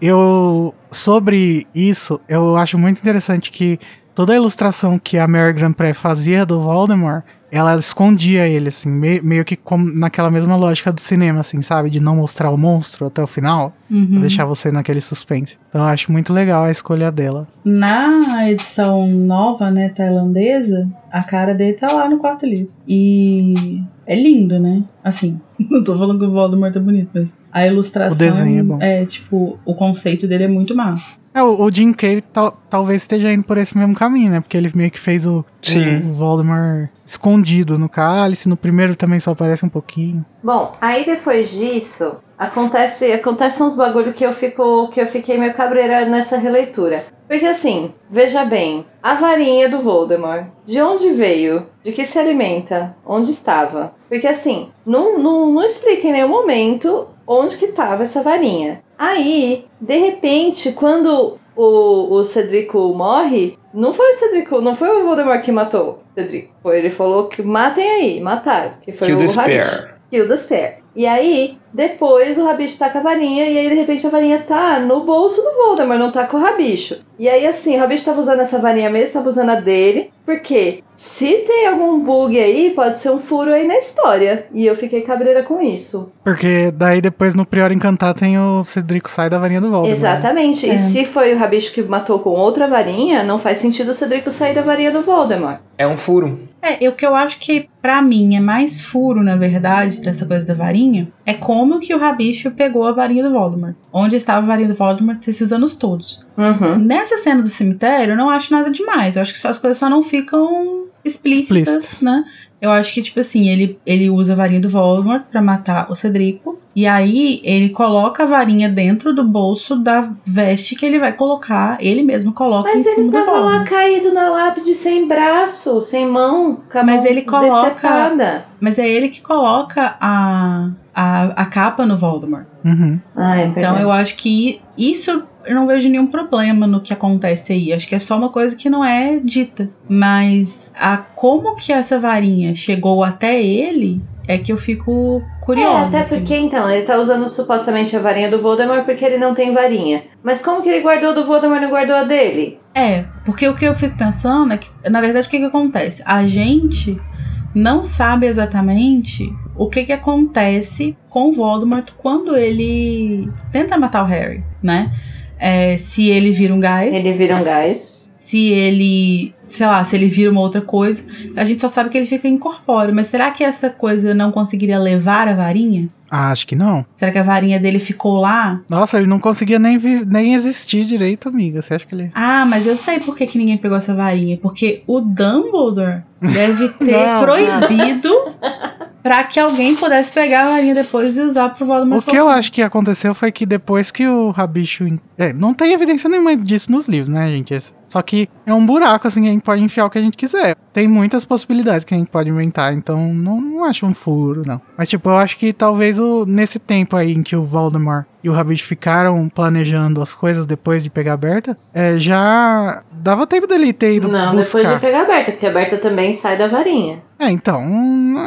Ele pode ter, ele pode ter pedido pro, pro Rabicho pegar a varinha dele justamente por causa disso, então. Ele tá lá na Albânia e fala, amigo, volta lá na Inglaterra buscar minha varinha Mas rapidão. ele foi de, da Inglaterra pra Albânia de rato, amiga. Então, volta lá rapidão, pega o metrô. Vai lá na Inglaterra buscar minha varinha.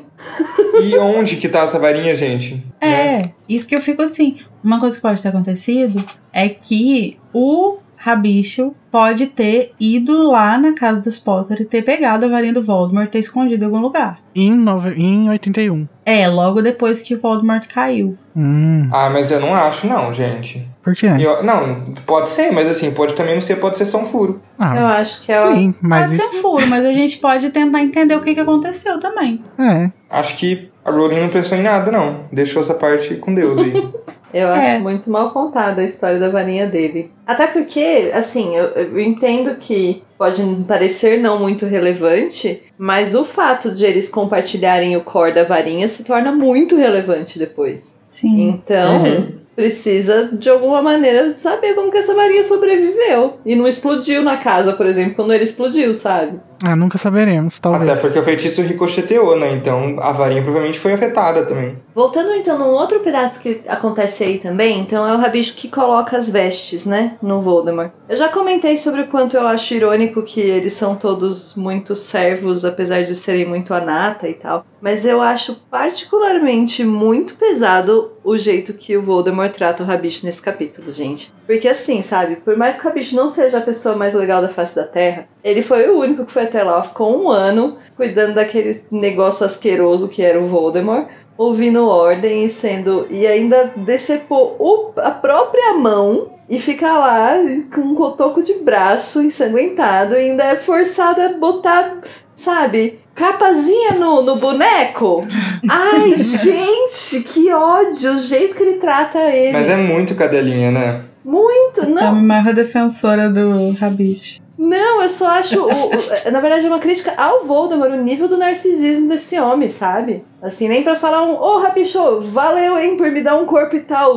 Não, mas então, eu acho que, na verdade, esse tipo de atitude que um líder tem, talvez, né, gente? Eu não sou filósofo nem nada, mas eu acho que quando você trata a pessoa mal, você mal, você cria uma necessidade da pessoa estar sempre te bajulando, sabe? Pra você conseguir algum dia a- o reconhecimento dessa pessoa, sabe? E talvez seja essa técnica que o Voldemort usa com os seus seguidores e principalmente com o Rabicho aqui, né? Porque além disso ainda tem o motivo real, né, que de, de não para não confiar no Rabicho, né? Tanto que ele usa a mão justamente pra confirmar essa essa Não, e, e de toda forma o Rabicho não Pois. teria escolha, porque ele não pode de forma alguma voltar pro outro lado. Ele só pode ficar ali e orar pra, pro Voldemort cuidar dele. Mas é, o, o jeito que ele trata a gente é muito escroto. É muito escroto. Que indignada real. é um relacionamento tóxico. Relacionamento tóxico. Rabicho merecia mais, gente.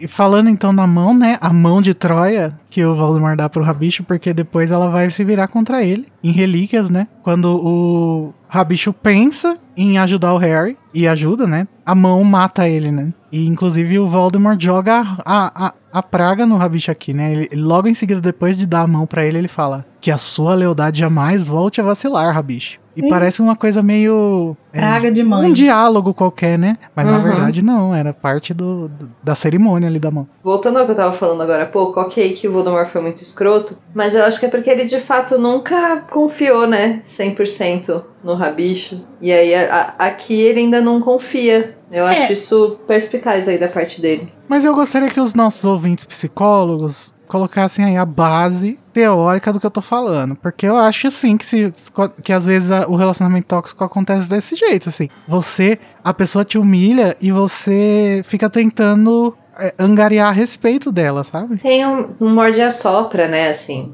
É. Você dá... Quando você dá alguma coisa, a pessoa sente que recebeu um prêmio. É. E aí o resto do tempo você humilha. E aí você humilha um pouquinho Sim. no comecinho, depois um pouquinho mais, até você conseguir dominar 100%. E eu acho que isso faz parte da construção do personagem do Rabicho também, assim, porque do pouco que a gente vê, assim, a relação dele com os outros marotos é uma relação bem estranha também, né? De tipo. Não, não, Dependência, né? Parece. de dependência e de tipo assim. Na, na, Prioridade, e ele se sente inferior. é, Uhum. e na, na, na memória lá do Snape do quinto livro, tem uma hora que o, o Sirius vira pro, pro James e fala, tipo assim, ah, o James tá brincando com o pomo de ouro, né? E o Sirius vira e fala assim, ah, guarda isso aí antes que o, que o rabicho se molhe. É, porque De ele fica excitação. aplaudindo, né? Fica assim, É, ah, então, tipo assim, é uma relação Ai. muito esquisita, assim, sabe? tipo, de uma humilhação, assim, né? Que não é uma humilhação como é a do Voldemort. É, é uma humilhação muito, não, é entre uma aspas, relação tipo, de servidão carinhosa. mesmo, né? Ele, É, Como se ele fosse é, fã dos amigos Paga dele. pau. exatamente.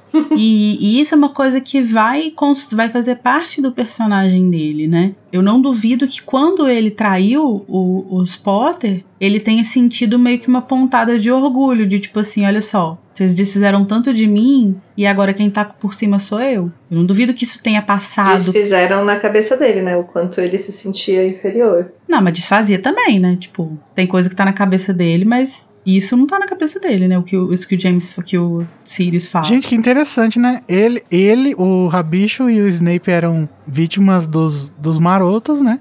E os dois viraram espiões, né? Pessoas com, com vidas muito complicadas, né? É. Demais. E, e, e eu acho que. E a forma como o Voldemort trata ele, eu acho que é uma versão exagerada dessa relação que ele tem com os marotos, assim. Porque a relação que ele tem com os marotos é uma relação humilhante, sim, de dependência, sim e tal, mas é uma relação que não é baseada na humilhação pura e simples, né? Tipo, existe um afeto ali Uhum. Né? Ainda que de uma forma meio esquisita, mas existe um carinho, existe um afeto, eles são amigos. O, o Voldemort, ele meio que vai usar isso realmente como uma humilhação, assim. E eu acho que o próprio fato, eu não lembro se eu tô viajando ou se tem algum momento que o Voldemort realmente fala, tipo, algo de, ah, você traiu seus, seus amigos e tal, e você agora tá. é, Fala. Fala. Fala, Eu não não lembro fala? em que momento que é, mas fala. Então, é uma coisa que ele usa contra ele até hoje, né? Então ele, Uhum. ele vai humilhando ele com a própria história dele, assim, com as próprias coisas que ele fez na vida, assim. Eu acho que é no capítulo do sonho que a gente vê isso. Ah, é verdade. Ou lá no início do,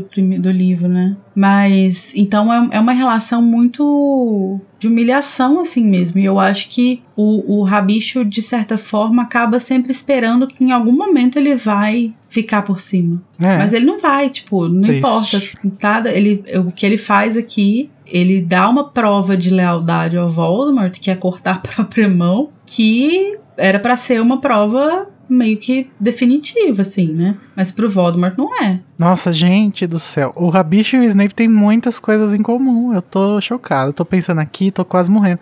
Depois eu vou pensar melhor para o futuro. Válido. Mas uma coisa, uma outra coisa que o Voldemort vai fazer nesse momento é que ele vai contar pro Harry a história dele, né? A história meio que da família dele, assim. Só que ele não Uhum. parece saber muito bem, assim, ele não parece saber detalhes, né? A, a quantidade de detalhes que a gente vai ter depois acesso no, no Enigma do Príncipe, na verdade, vem desse quebra-cabeça que o Dumbledore monta, né? O próprio Voldemort, ele não sabe muita coisa, né? Ele sabe que aquela casa é a casa onde o pai dele morava, é a casa da família do pai dele. Ele sabe que a mãe dele vivia no povoado, que ela se apaixonou Uhum. por ele, que ela foi abandonada quando contou que ele era que ele era que ela era bruxa, mas ele não sabe, por exemplo, pelo, pelo menos não parece saber a questão da poção do amor, né? Que, Uhum. que na verdade ele não. Não é que o pai dele não gostava de magia e quando ela contou que era bruxa, Uhum. ele não quis mais. Ele nunca quis, né? Então, ele meio que não sabe exatamente as- os detalhes da história dele, assim. É, isso me chamou muita atenção nessa releitura, até porque parece que ele só foi atrás desse pedaço da história dele lá quando ele tinha 17 anos. Então dá a impressão de que ele realmente não sabe muitos detalhes e, e nem tinha, nem teve acesso ao tanto de informação que o Dumbledore teve, sabe? Ele não tinha nem como pesquisar no nível que o Dumbledore conseguiu pesquisar. Então ele Uhum. presumiu algumas coisas, até como o próprio Dumbledore presumiu a parte da poção do amor, por exemplo. Mas ele só Uhum. falou, ah, acho que meu pai não gostava do fato dela ser bruxa. E é isso, o que até alimenta essa coisa do, do de ele, né, achar que puro sangue, blá blá blá, então os trouxas são horríveis e rejeitam a magia e merecem morrer. Uhum. Então me chamou muito a atenção que ele guardou esse pedacinho da história, nunca mais foi atrás de descobrir se era isso mesmo e fica com a história mal contada da própria vida, né? Sim. Então, ele no, no Enigma do Príncipe, o o Dumbledore fala pro Harry que o Voldemort era meio que obcecado pela origem dele por causa da, do negócio do Sonserina, né? Uhum. Que ele tinha crescido no orfanato, então ele queria muito saber sobre a origem dele. E que ele foi pesquisar, tipo, nos arquivos de Hogwarts, na sala de troféu e o cara quatro pelo nome do pai. Mas ele nunca encontrou o pai. E quando ele foi lá na casa dos Gaunt, o, o, irmão lá, o Morfino, ele não sabia muito bem dizer o que tinha acontecido, né, com a Merop também. Uhum. Então ele nunca teve muita informação de fato, né? Inclusive eu acho que a, a Merop nunca nem deve ter contado pro irmão, tipo, que tava dando poção do amor pro cara, nem. É. Ah, mas de novo, aquilo que eu falei, a parte da poção do amor, o Dumbledore fala que ele deduziu. Mas não, não dá nem pra saber se foi isso mesmo. A gente presume porque não faz, não faz sentido algum se não for através de uma poção do amor esses dois ficarem juntos, né? Hum. Mas ainda assim, nem disso o Dumbledore tem prova concreta. Ah, gente, mas o amor supera tudo, né? O amor não Agora, deixa... uma coisa que muito se fala sobre a figura materna em Harry Potter, mas a gente precisa um dia parar para conversar sobre a figura paterna e sobre como a ausência das figuras paternas, como a, a, o abandono paterno leva uma porrada de personagem a caminhos obscuros. E... Ai, gente, mas a história é basicamente toda sobre mães superpoderosas e pais ausentes, né? É. Uhum. Naquele livro lá do Como Ler Literatura do, do Terry Eagleton. Eagleton. Será que o Terry Eagleton é Ravenclaw? Ah, com certeza, amiga. Só pode. E Sonserino. Ele tem um humor muito Sonserino. Mas ele fala muito, ele fala sobre isso, né? Que tá, a relação do Harry e do Voldemort é muito uma analogia à relação de pai e filho, assim. Ele pelo menos fez essa leitura, né? Uhum. E eu achei muito interessante. Com a qual é possível concordar. Ainda mais se você lê o texto maravilhoso que ele faz, que é impossível discordar. Agora, nesse momento aí que o, que o Voldemort tá falando dessas coisas, contando essa história e tal, ele vai falar uma coisa que pode trazer uma discussão interessante aqui pra gente. Porque ele vai falar, na frente do Rabicho, que o pai dele era trouxa, Uhum. né? Isso é antes dos outros comensais chegarem, né? Então ele vai contar pro, pro Harry que o pai dele era trouxa na frente do Rabicho. Agora, será que ninguém sabia disso? Será que as pessoas. Aliás, será que as- os outros comensais sabiam que o pai dele era trouxa? Sa- Eles sabiam que ele era mestiço, né? Então, dá a entender que não, né? Dá a entender que justamente uma informação sobre ele que ele esconde, até pelo paralelo que a própria Rowling faz com o Hitler, né? Que também não falava que não era 100% de puro sangue, blá blá blá. Então dá a entender que os seguidores dele não sabiam. Mas o Rabicho tinha que saber, porque ele que foi fazer a pesquisa toda, que te- teve que ir lá no cemitério e descobrir quem era o pai dele e tal. Então acho que o Rabicho já sabia antes daqui. Será que não? É, e os filhos dos amigos da escola dele também provavelmente sabiam, né? Tipo, os Lestrange, os, os Avery, o pessoal da escola. Ah, mas aí você só fala que você é herdeiro de Slytherin, você não fala quem é o outro, outra parte da família. Não, mas é porque pelo sobrenome, né? É. Eles sabiam que Riddle não era um nome bruxo. Não era Ainda nome mais de uma família tradicional bruxa. Ah, Mas- não, acho que eles sabiam que não era bruxo mesmo. É, eu acho que essa, esse rolê da, das famílias puro sangue, elas conseguem muito bem identificar quem é e quem não é coisa só pelo sobrenome, porque isso é uma obsessão muito grande deles. Sei lá, gente, eu acho que, que, que às vezes a gente tenta ir longe demais de uma coisa que eu fico pensando, será que a J.K. Rowling em si pensou sobre isso, sabe? Ah, eu tenho certeza que que metade das isso? coisas que eu penso ela não pensou. Sim. Absoluta. Metade das coisas que a gente fala aqui. Eu vejo ela como uma pessoa que sempre, ou pelo menos eu via como uma pessoa que sempre pensava em tudo, assim, sabe? Mas, mas eu fico pensando, assim, sabe? Porque a impressão que me dá é que é uma história muito, muito, muito complexa. Cada pontinho, assim, que, cara, é muito fácil ter, ter furo, assim, sabe? Tipo, sei lá, coisas mínimas, né? Mas que também são muito. que a gente não repara, mas são muito importantes. Sei lá, a varinha do Voldemort que surge lá do- com ele, que vocês trouxeram, né? Essa questão de.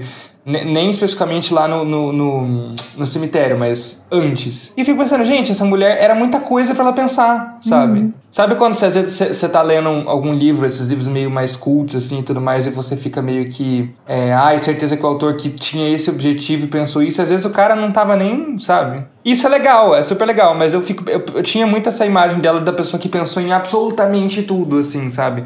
Se eu perguntasse pra ela numa entrevista, Fia, o que, que aconteceu com a varinha do Voldemort? Do Tom Elvis? Se, se o rabicho voltou pra Inglaterra, de- de- nas patinhas de rato, e ela falaria, teria uma explicação, assim, super pertinente.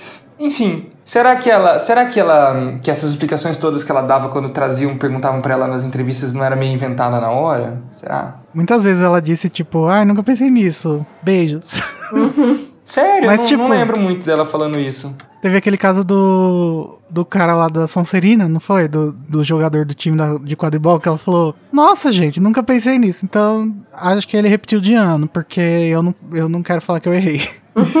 porque ele tava presente num livro que não era pra ele estar, sabe? Mas assim, ela, a gente sabe, né, que ela não pensou em tudo e não é nem humanamente possível ela pensar em tudo, mas ela pensou em muita coisa, ela pensou num universo muito complexo. Então, o que eu acho legal é justamente a gente discutir coisas que talvez ela não tenha pensado, mas assim, explorar e tentar entender como que aquilo se deu. É, é- eu acho que essa é a graça desse universo todo, de ele ser tão grande e a gente poder ter tanta possibilidade de explorar tanta coisa. Que realmente nem É. depende do que ela pensou, não, sabe?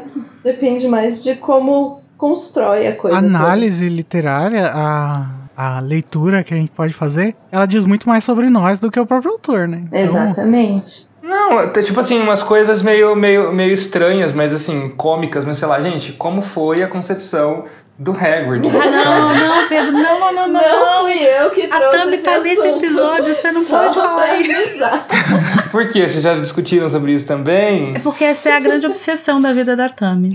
Mas não é verdade, gente? tipo, será que ela se debruçou pra pensar sobre isso? Ou será que ela simplesmente não pensou nessa.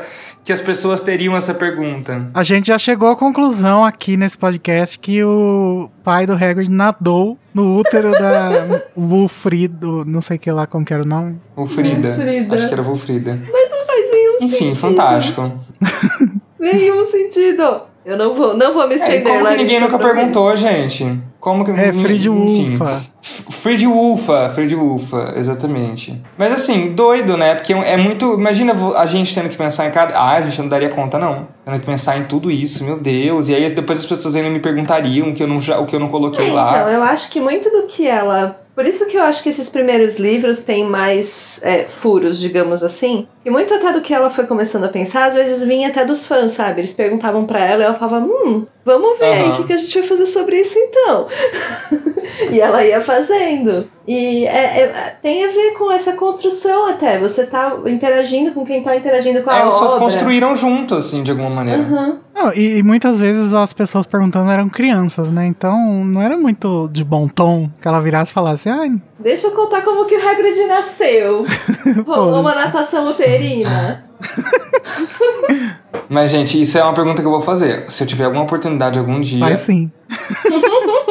Mas o que, que a gente tava falando mesmo? A gente tava falando sobre. E todo mundo sabia, né, que ele, que ele era meio sangue. ah, eu acho que não. Eu diria que eu tenho certeza que não. Porque pra ele aquilo lá era um objetivo de, de vergonha, né? Um objetivo não, enfim, ele era. Motivo, é vergonhoso pra né? ele, né? Pois é. Eu acho que não. Também acho que não, mas eu acho que talvez algumas pessoas soubessem e passassem isso pra frente e as pessoas meio que jogassem de lado, assim, tipo. Ah, tipo fake news mesmo. Ai, é, falando que acha que é fake news só porque vai de encontro com as, a noção que você tem de superioridade das pessoas. Sim, não, já ia total. mencionar o Bolsonaro, mas deixa que a gente já falou demais. Eu acho que, que, que, que não. Mas eu acho que. Não sei, pra mim isso também sempre teve muito claro, assim, que, tipo, ele, ele, ele tentava apagar totalmente o passado dele. Então, pra que ele ia ficar contando? Se ele se- quis até mudar o nome? Uhum. É tipo aquela pessoa que fala que é a favor da família, não sei o quê, mas se divorciou cinco vezes. É, tem Exato. três amantes. É, eu acho que é o tipo de informação que, tipo assim, tinha gente que sabia, porque, enfim, ele tem seguidores que acompanham ele há muito tempo, mas ele Uhum. também não fica falando sobre. Então, Sim. tipo assim, quem, e quem sabe, eu acho que são pessoas que, tipo assim, acreditam tanto nele, na, no,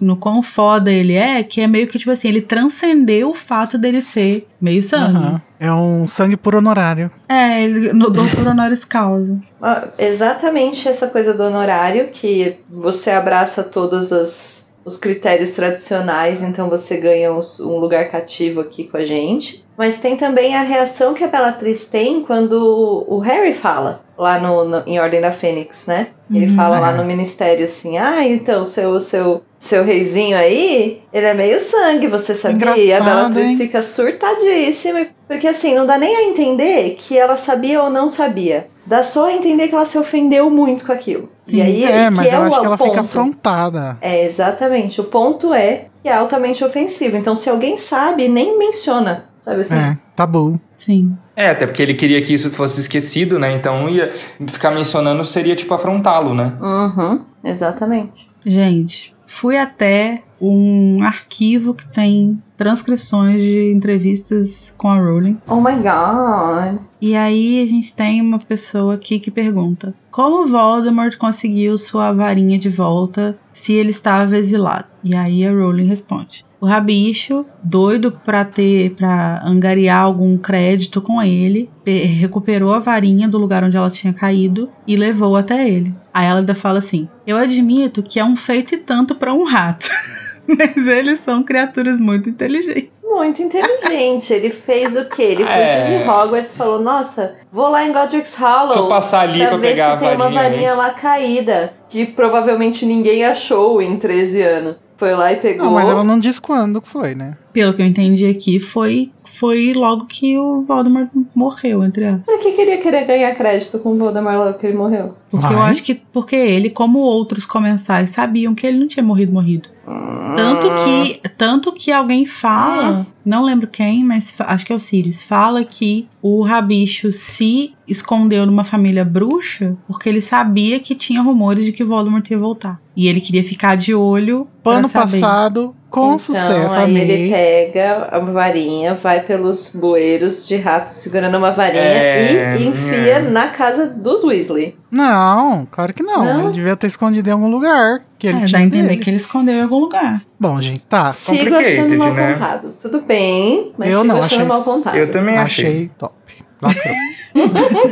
Mas é isso, gente. Vocês, ouvintes, vocês acharam top? Acharam forçação? Lacrou? Conta pra gente nos nossos grupos do Telegram, do Discord, pelo e-mail, tudo que a gente falou lá no começo do episódio, beleza? E mandem feedback porque a gente tá acumulando já os feedbacks para o último metendo a colher do livro. Verdade, tá acabando, caralho. É, tá finalíssima. Tá chegando. Inclusive, esse é o episódio 90, gente. Ser? Gente, A gente tem mais 10 capítulos ou o episódio 100 já vai ser no. Não, já vai ser na ordem, porque 100 é o meio do- da série. Hum. Mas então vamos para o momento de tristeza, de muita depressão, em que a gente escolhe um, um trecho do capítulo, uma passagem, alguma coisinha, um biscoito, uma coisa, que a gente não gostou, que a gente achou triste, que a gente queria matar. O momento Avada Kedavra.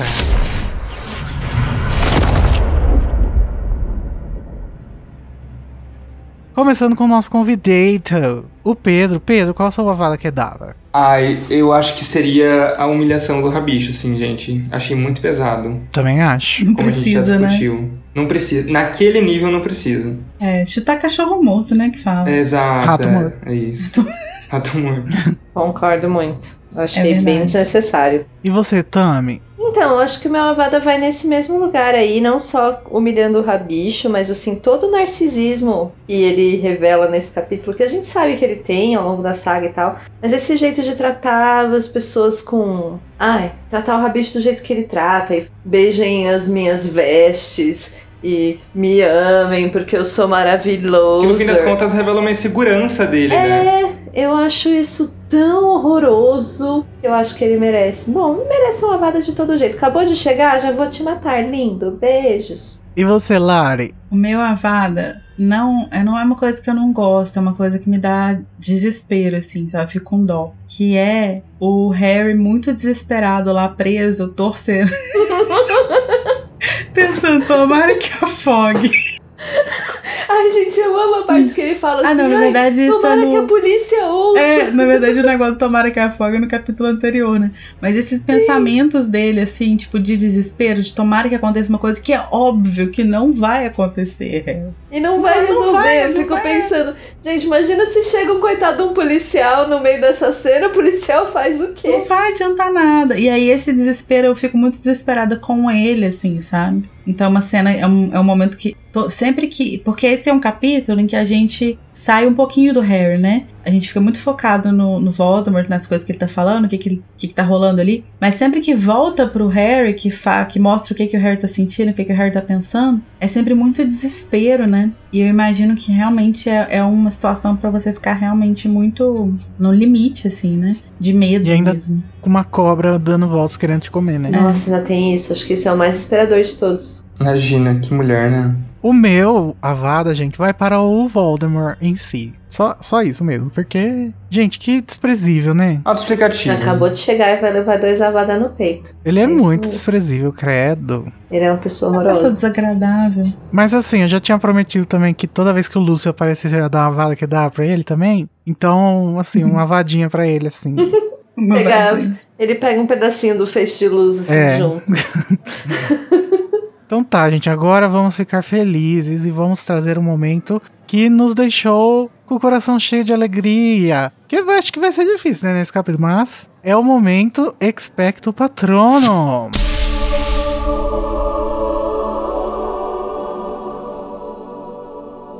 Começando agora pela Lari. O meu espectro patrono é. Claro, né? É claro. De novo. Gente, abre aspas. Um que eu acredito ter me deixado para sempre. Este será morto, é claro. Fecha aspas. Se fudeu, ajudou a te matar, caralho.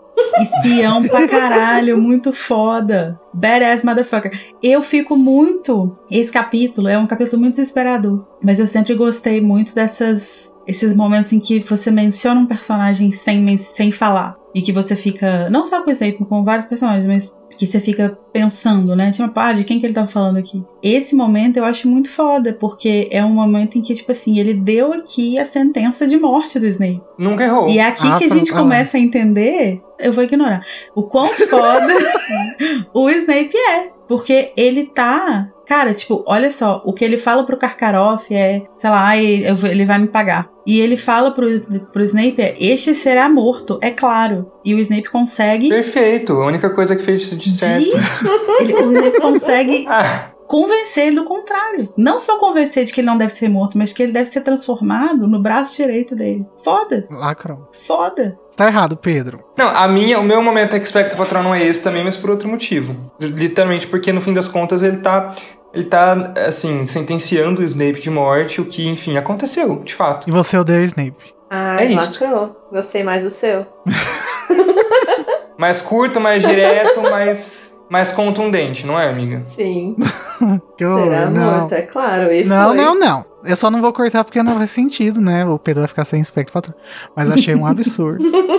e você, Tami? Olha, eu acho que, é, de novo, é bem difícil de achar aspecto patronos nesses pedaços aqui do livro, né? Mas eu Uhum. acho que eu daria pra. Pro... Voldemort é uma pessoa que ele não não estaria na Corvinal, né, gente? O que, que ele faz no final do, do capítulo, depois de tudo isso? Rabicho, solta o menino Harry, dá a varinha de volta pra ele. Não, é, não tem, é, um, como fala? Não tem registro de boas decisões. Mas uma excelente decisão foi dar uma mão de Troia pro Rabicho. Fazer todo esse Foi. processo com ele, apesar de, né, a humilhação foi desnecessária, sim, mas deixar aquela mãozinha lá aguardando o momento em que ele poderia ter a lealdade oscilando de novo, achei que foi bem inteligente da parte dele. Então daria esse espectro patrono aí pra um momento levemente espertinho de Acho que é Voldemort. tão fora de personagem ele ter, ele ter sido tão inteligente assim que talvez a gente pode até é, dizer que foi o Bartozinho que teve essa ideia.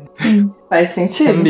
E eu vou dar o espectro patrono por uma coisa metas, que é o fato de esse final desse livro, né, todos esses capítulos fi- finais, eles representarem o, essa mudança na série, né, e, o, e tá tudo virando muito sério, né, tá tudo virando muito, eita porra, é Sim. agora. E tudo começa a se tornar problemas é, muito mais graves do que antes, né? Eu gosto muito. O final desse livro, é- é- eu tenho ele muito marcado na minha cabeça. Principalmente esses capítulos aqui no final, porque foi muito brusco, assim, pra mim, eu acho. Eu acho que eu não tinha idade suficiente pra estar lendo so- é, esses capítulos aqui, eu acho, quando eu comecei a ler. Porque Ah, eu Nossa, também não. Eu, eu lembro que eu achei muito, muito louco, muito pesado e ficou marcado mesmo essa volta do Voldemort. Eu lembro direitinho do dia que eu estava, de quando, do momento em que eu li o ritual. Eu lembro também, do meu amiga, eu quarto, lembro onde eu lembro de tava. tudo, assim. Nossa, Eu gente, também. eu não tive esse impacto profundo. Nossa, eu lembro da cama, que, do, do lugar onde eu tava dentro da minha casa, da cama que eu É. estava sentado. De Eu tudo. lembro eu direito. tive.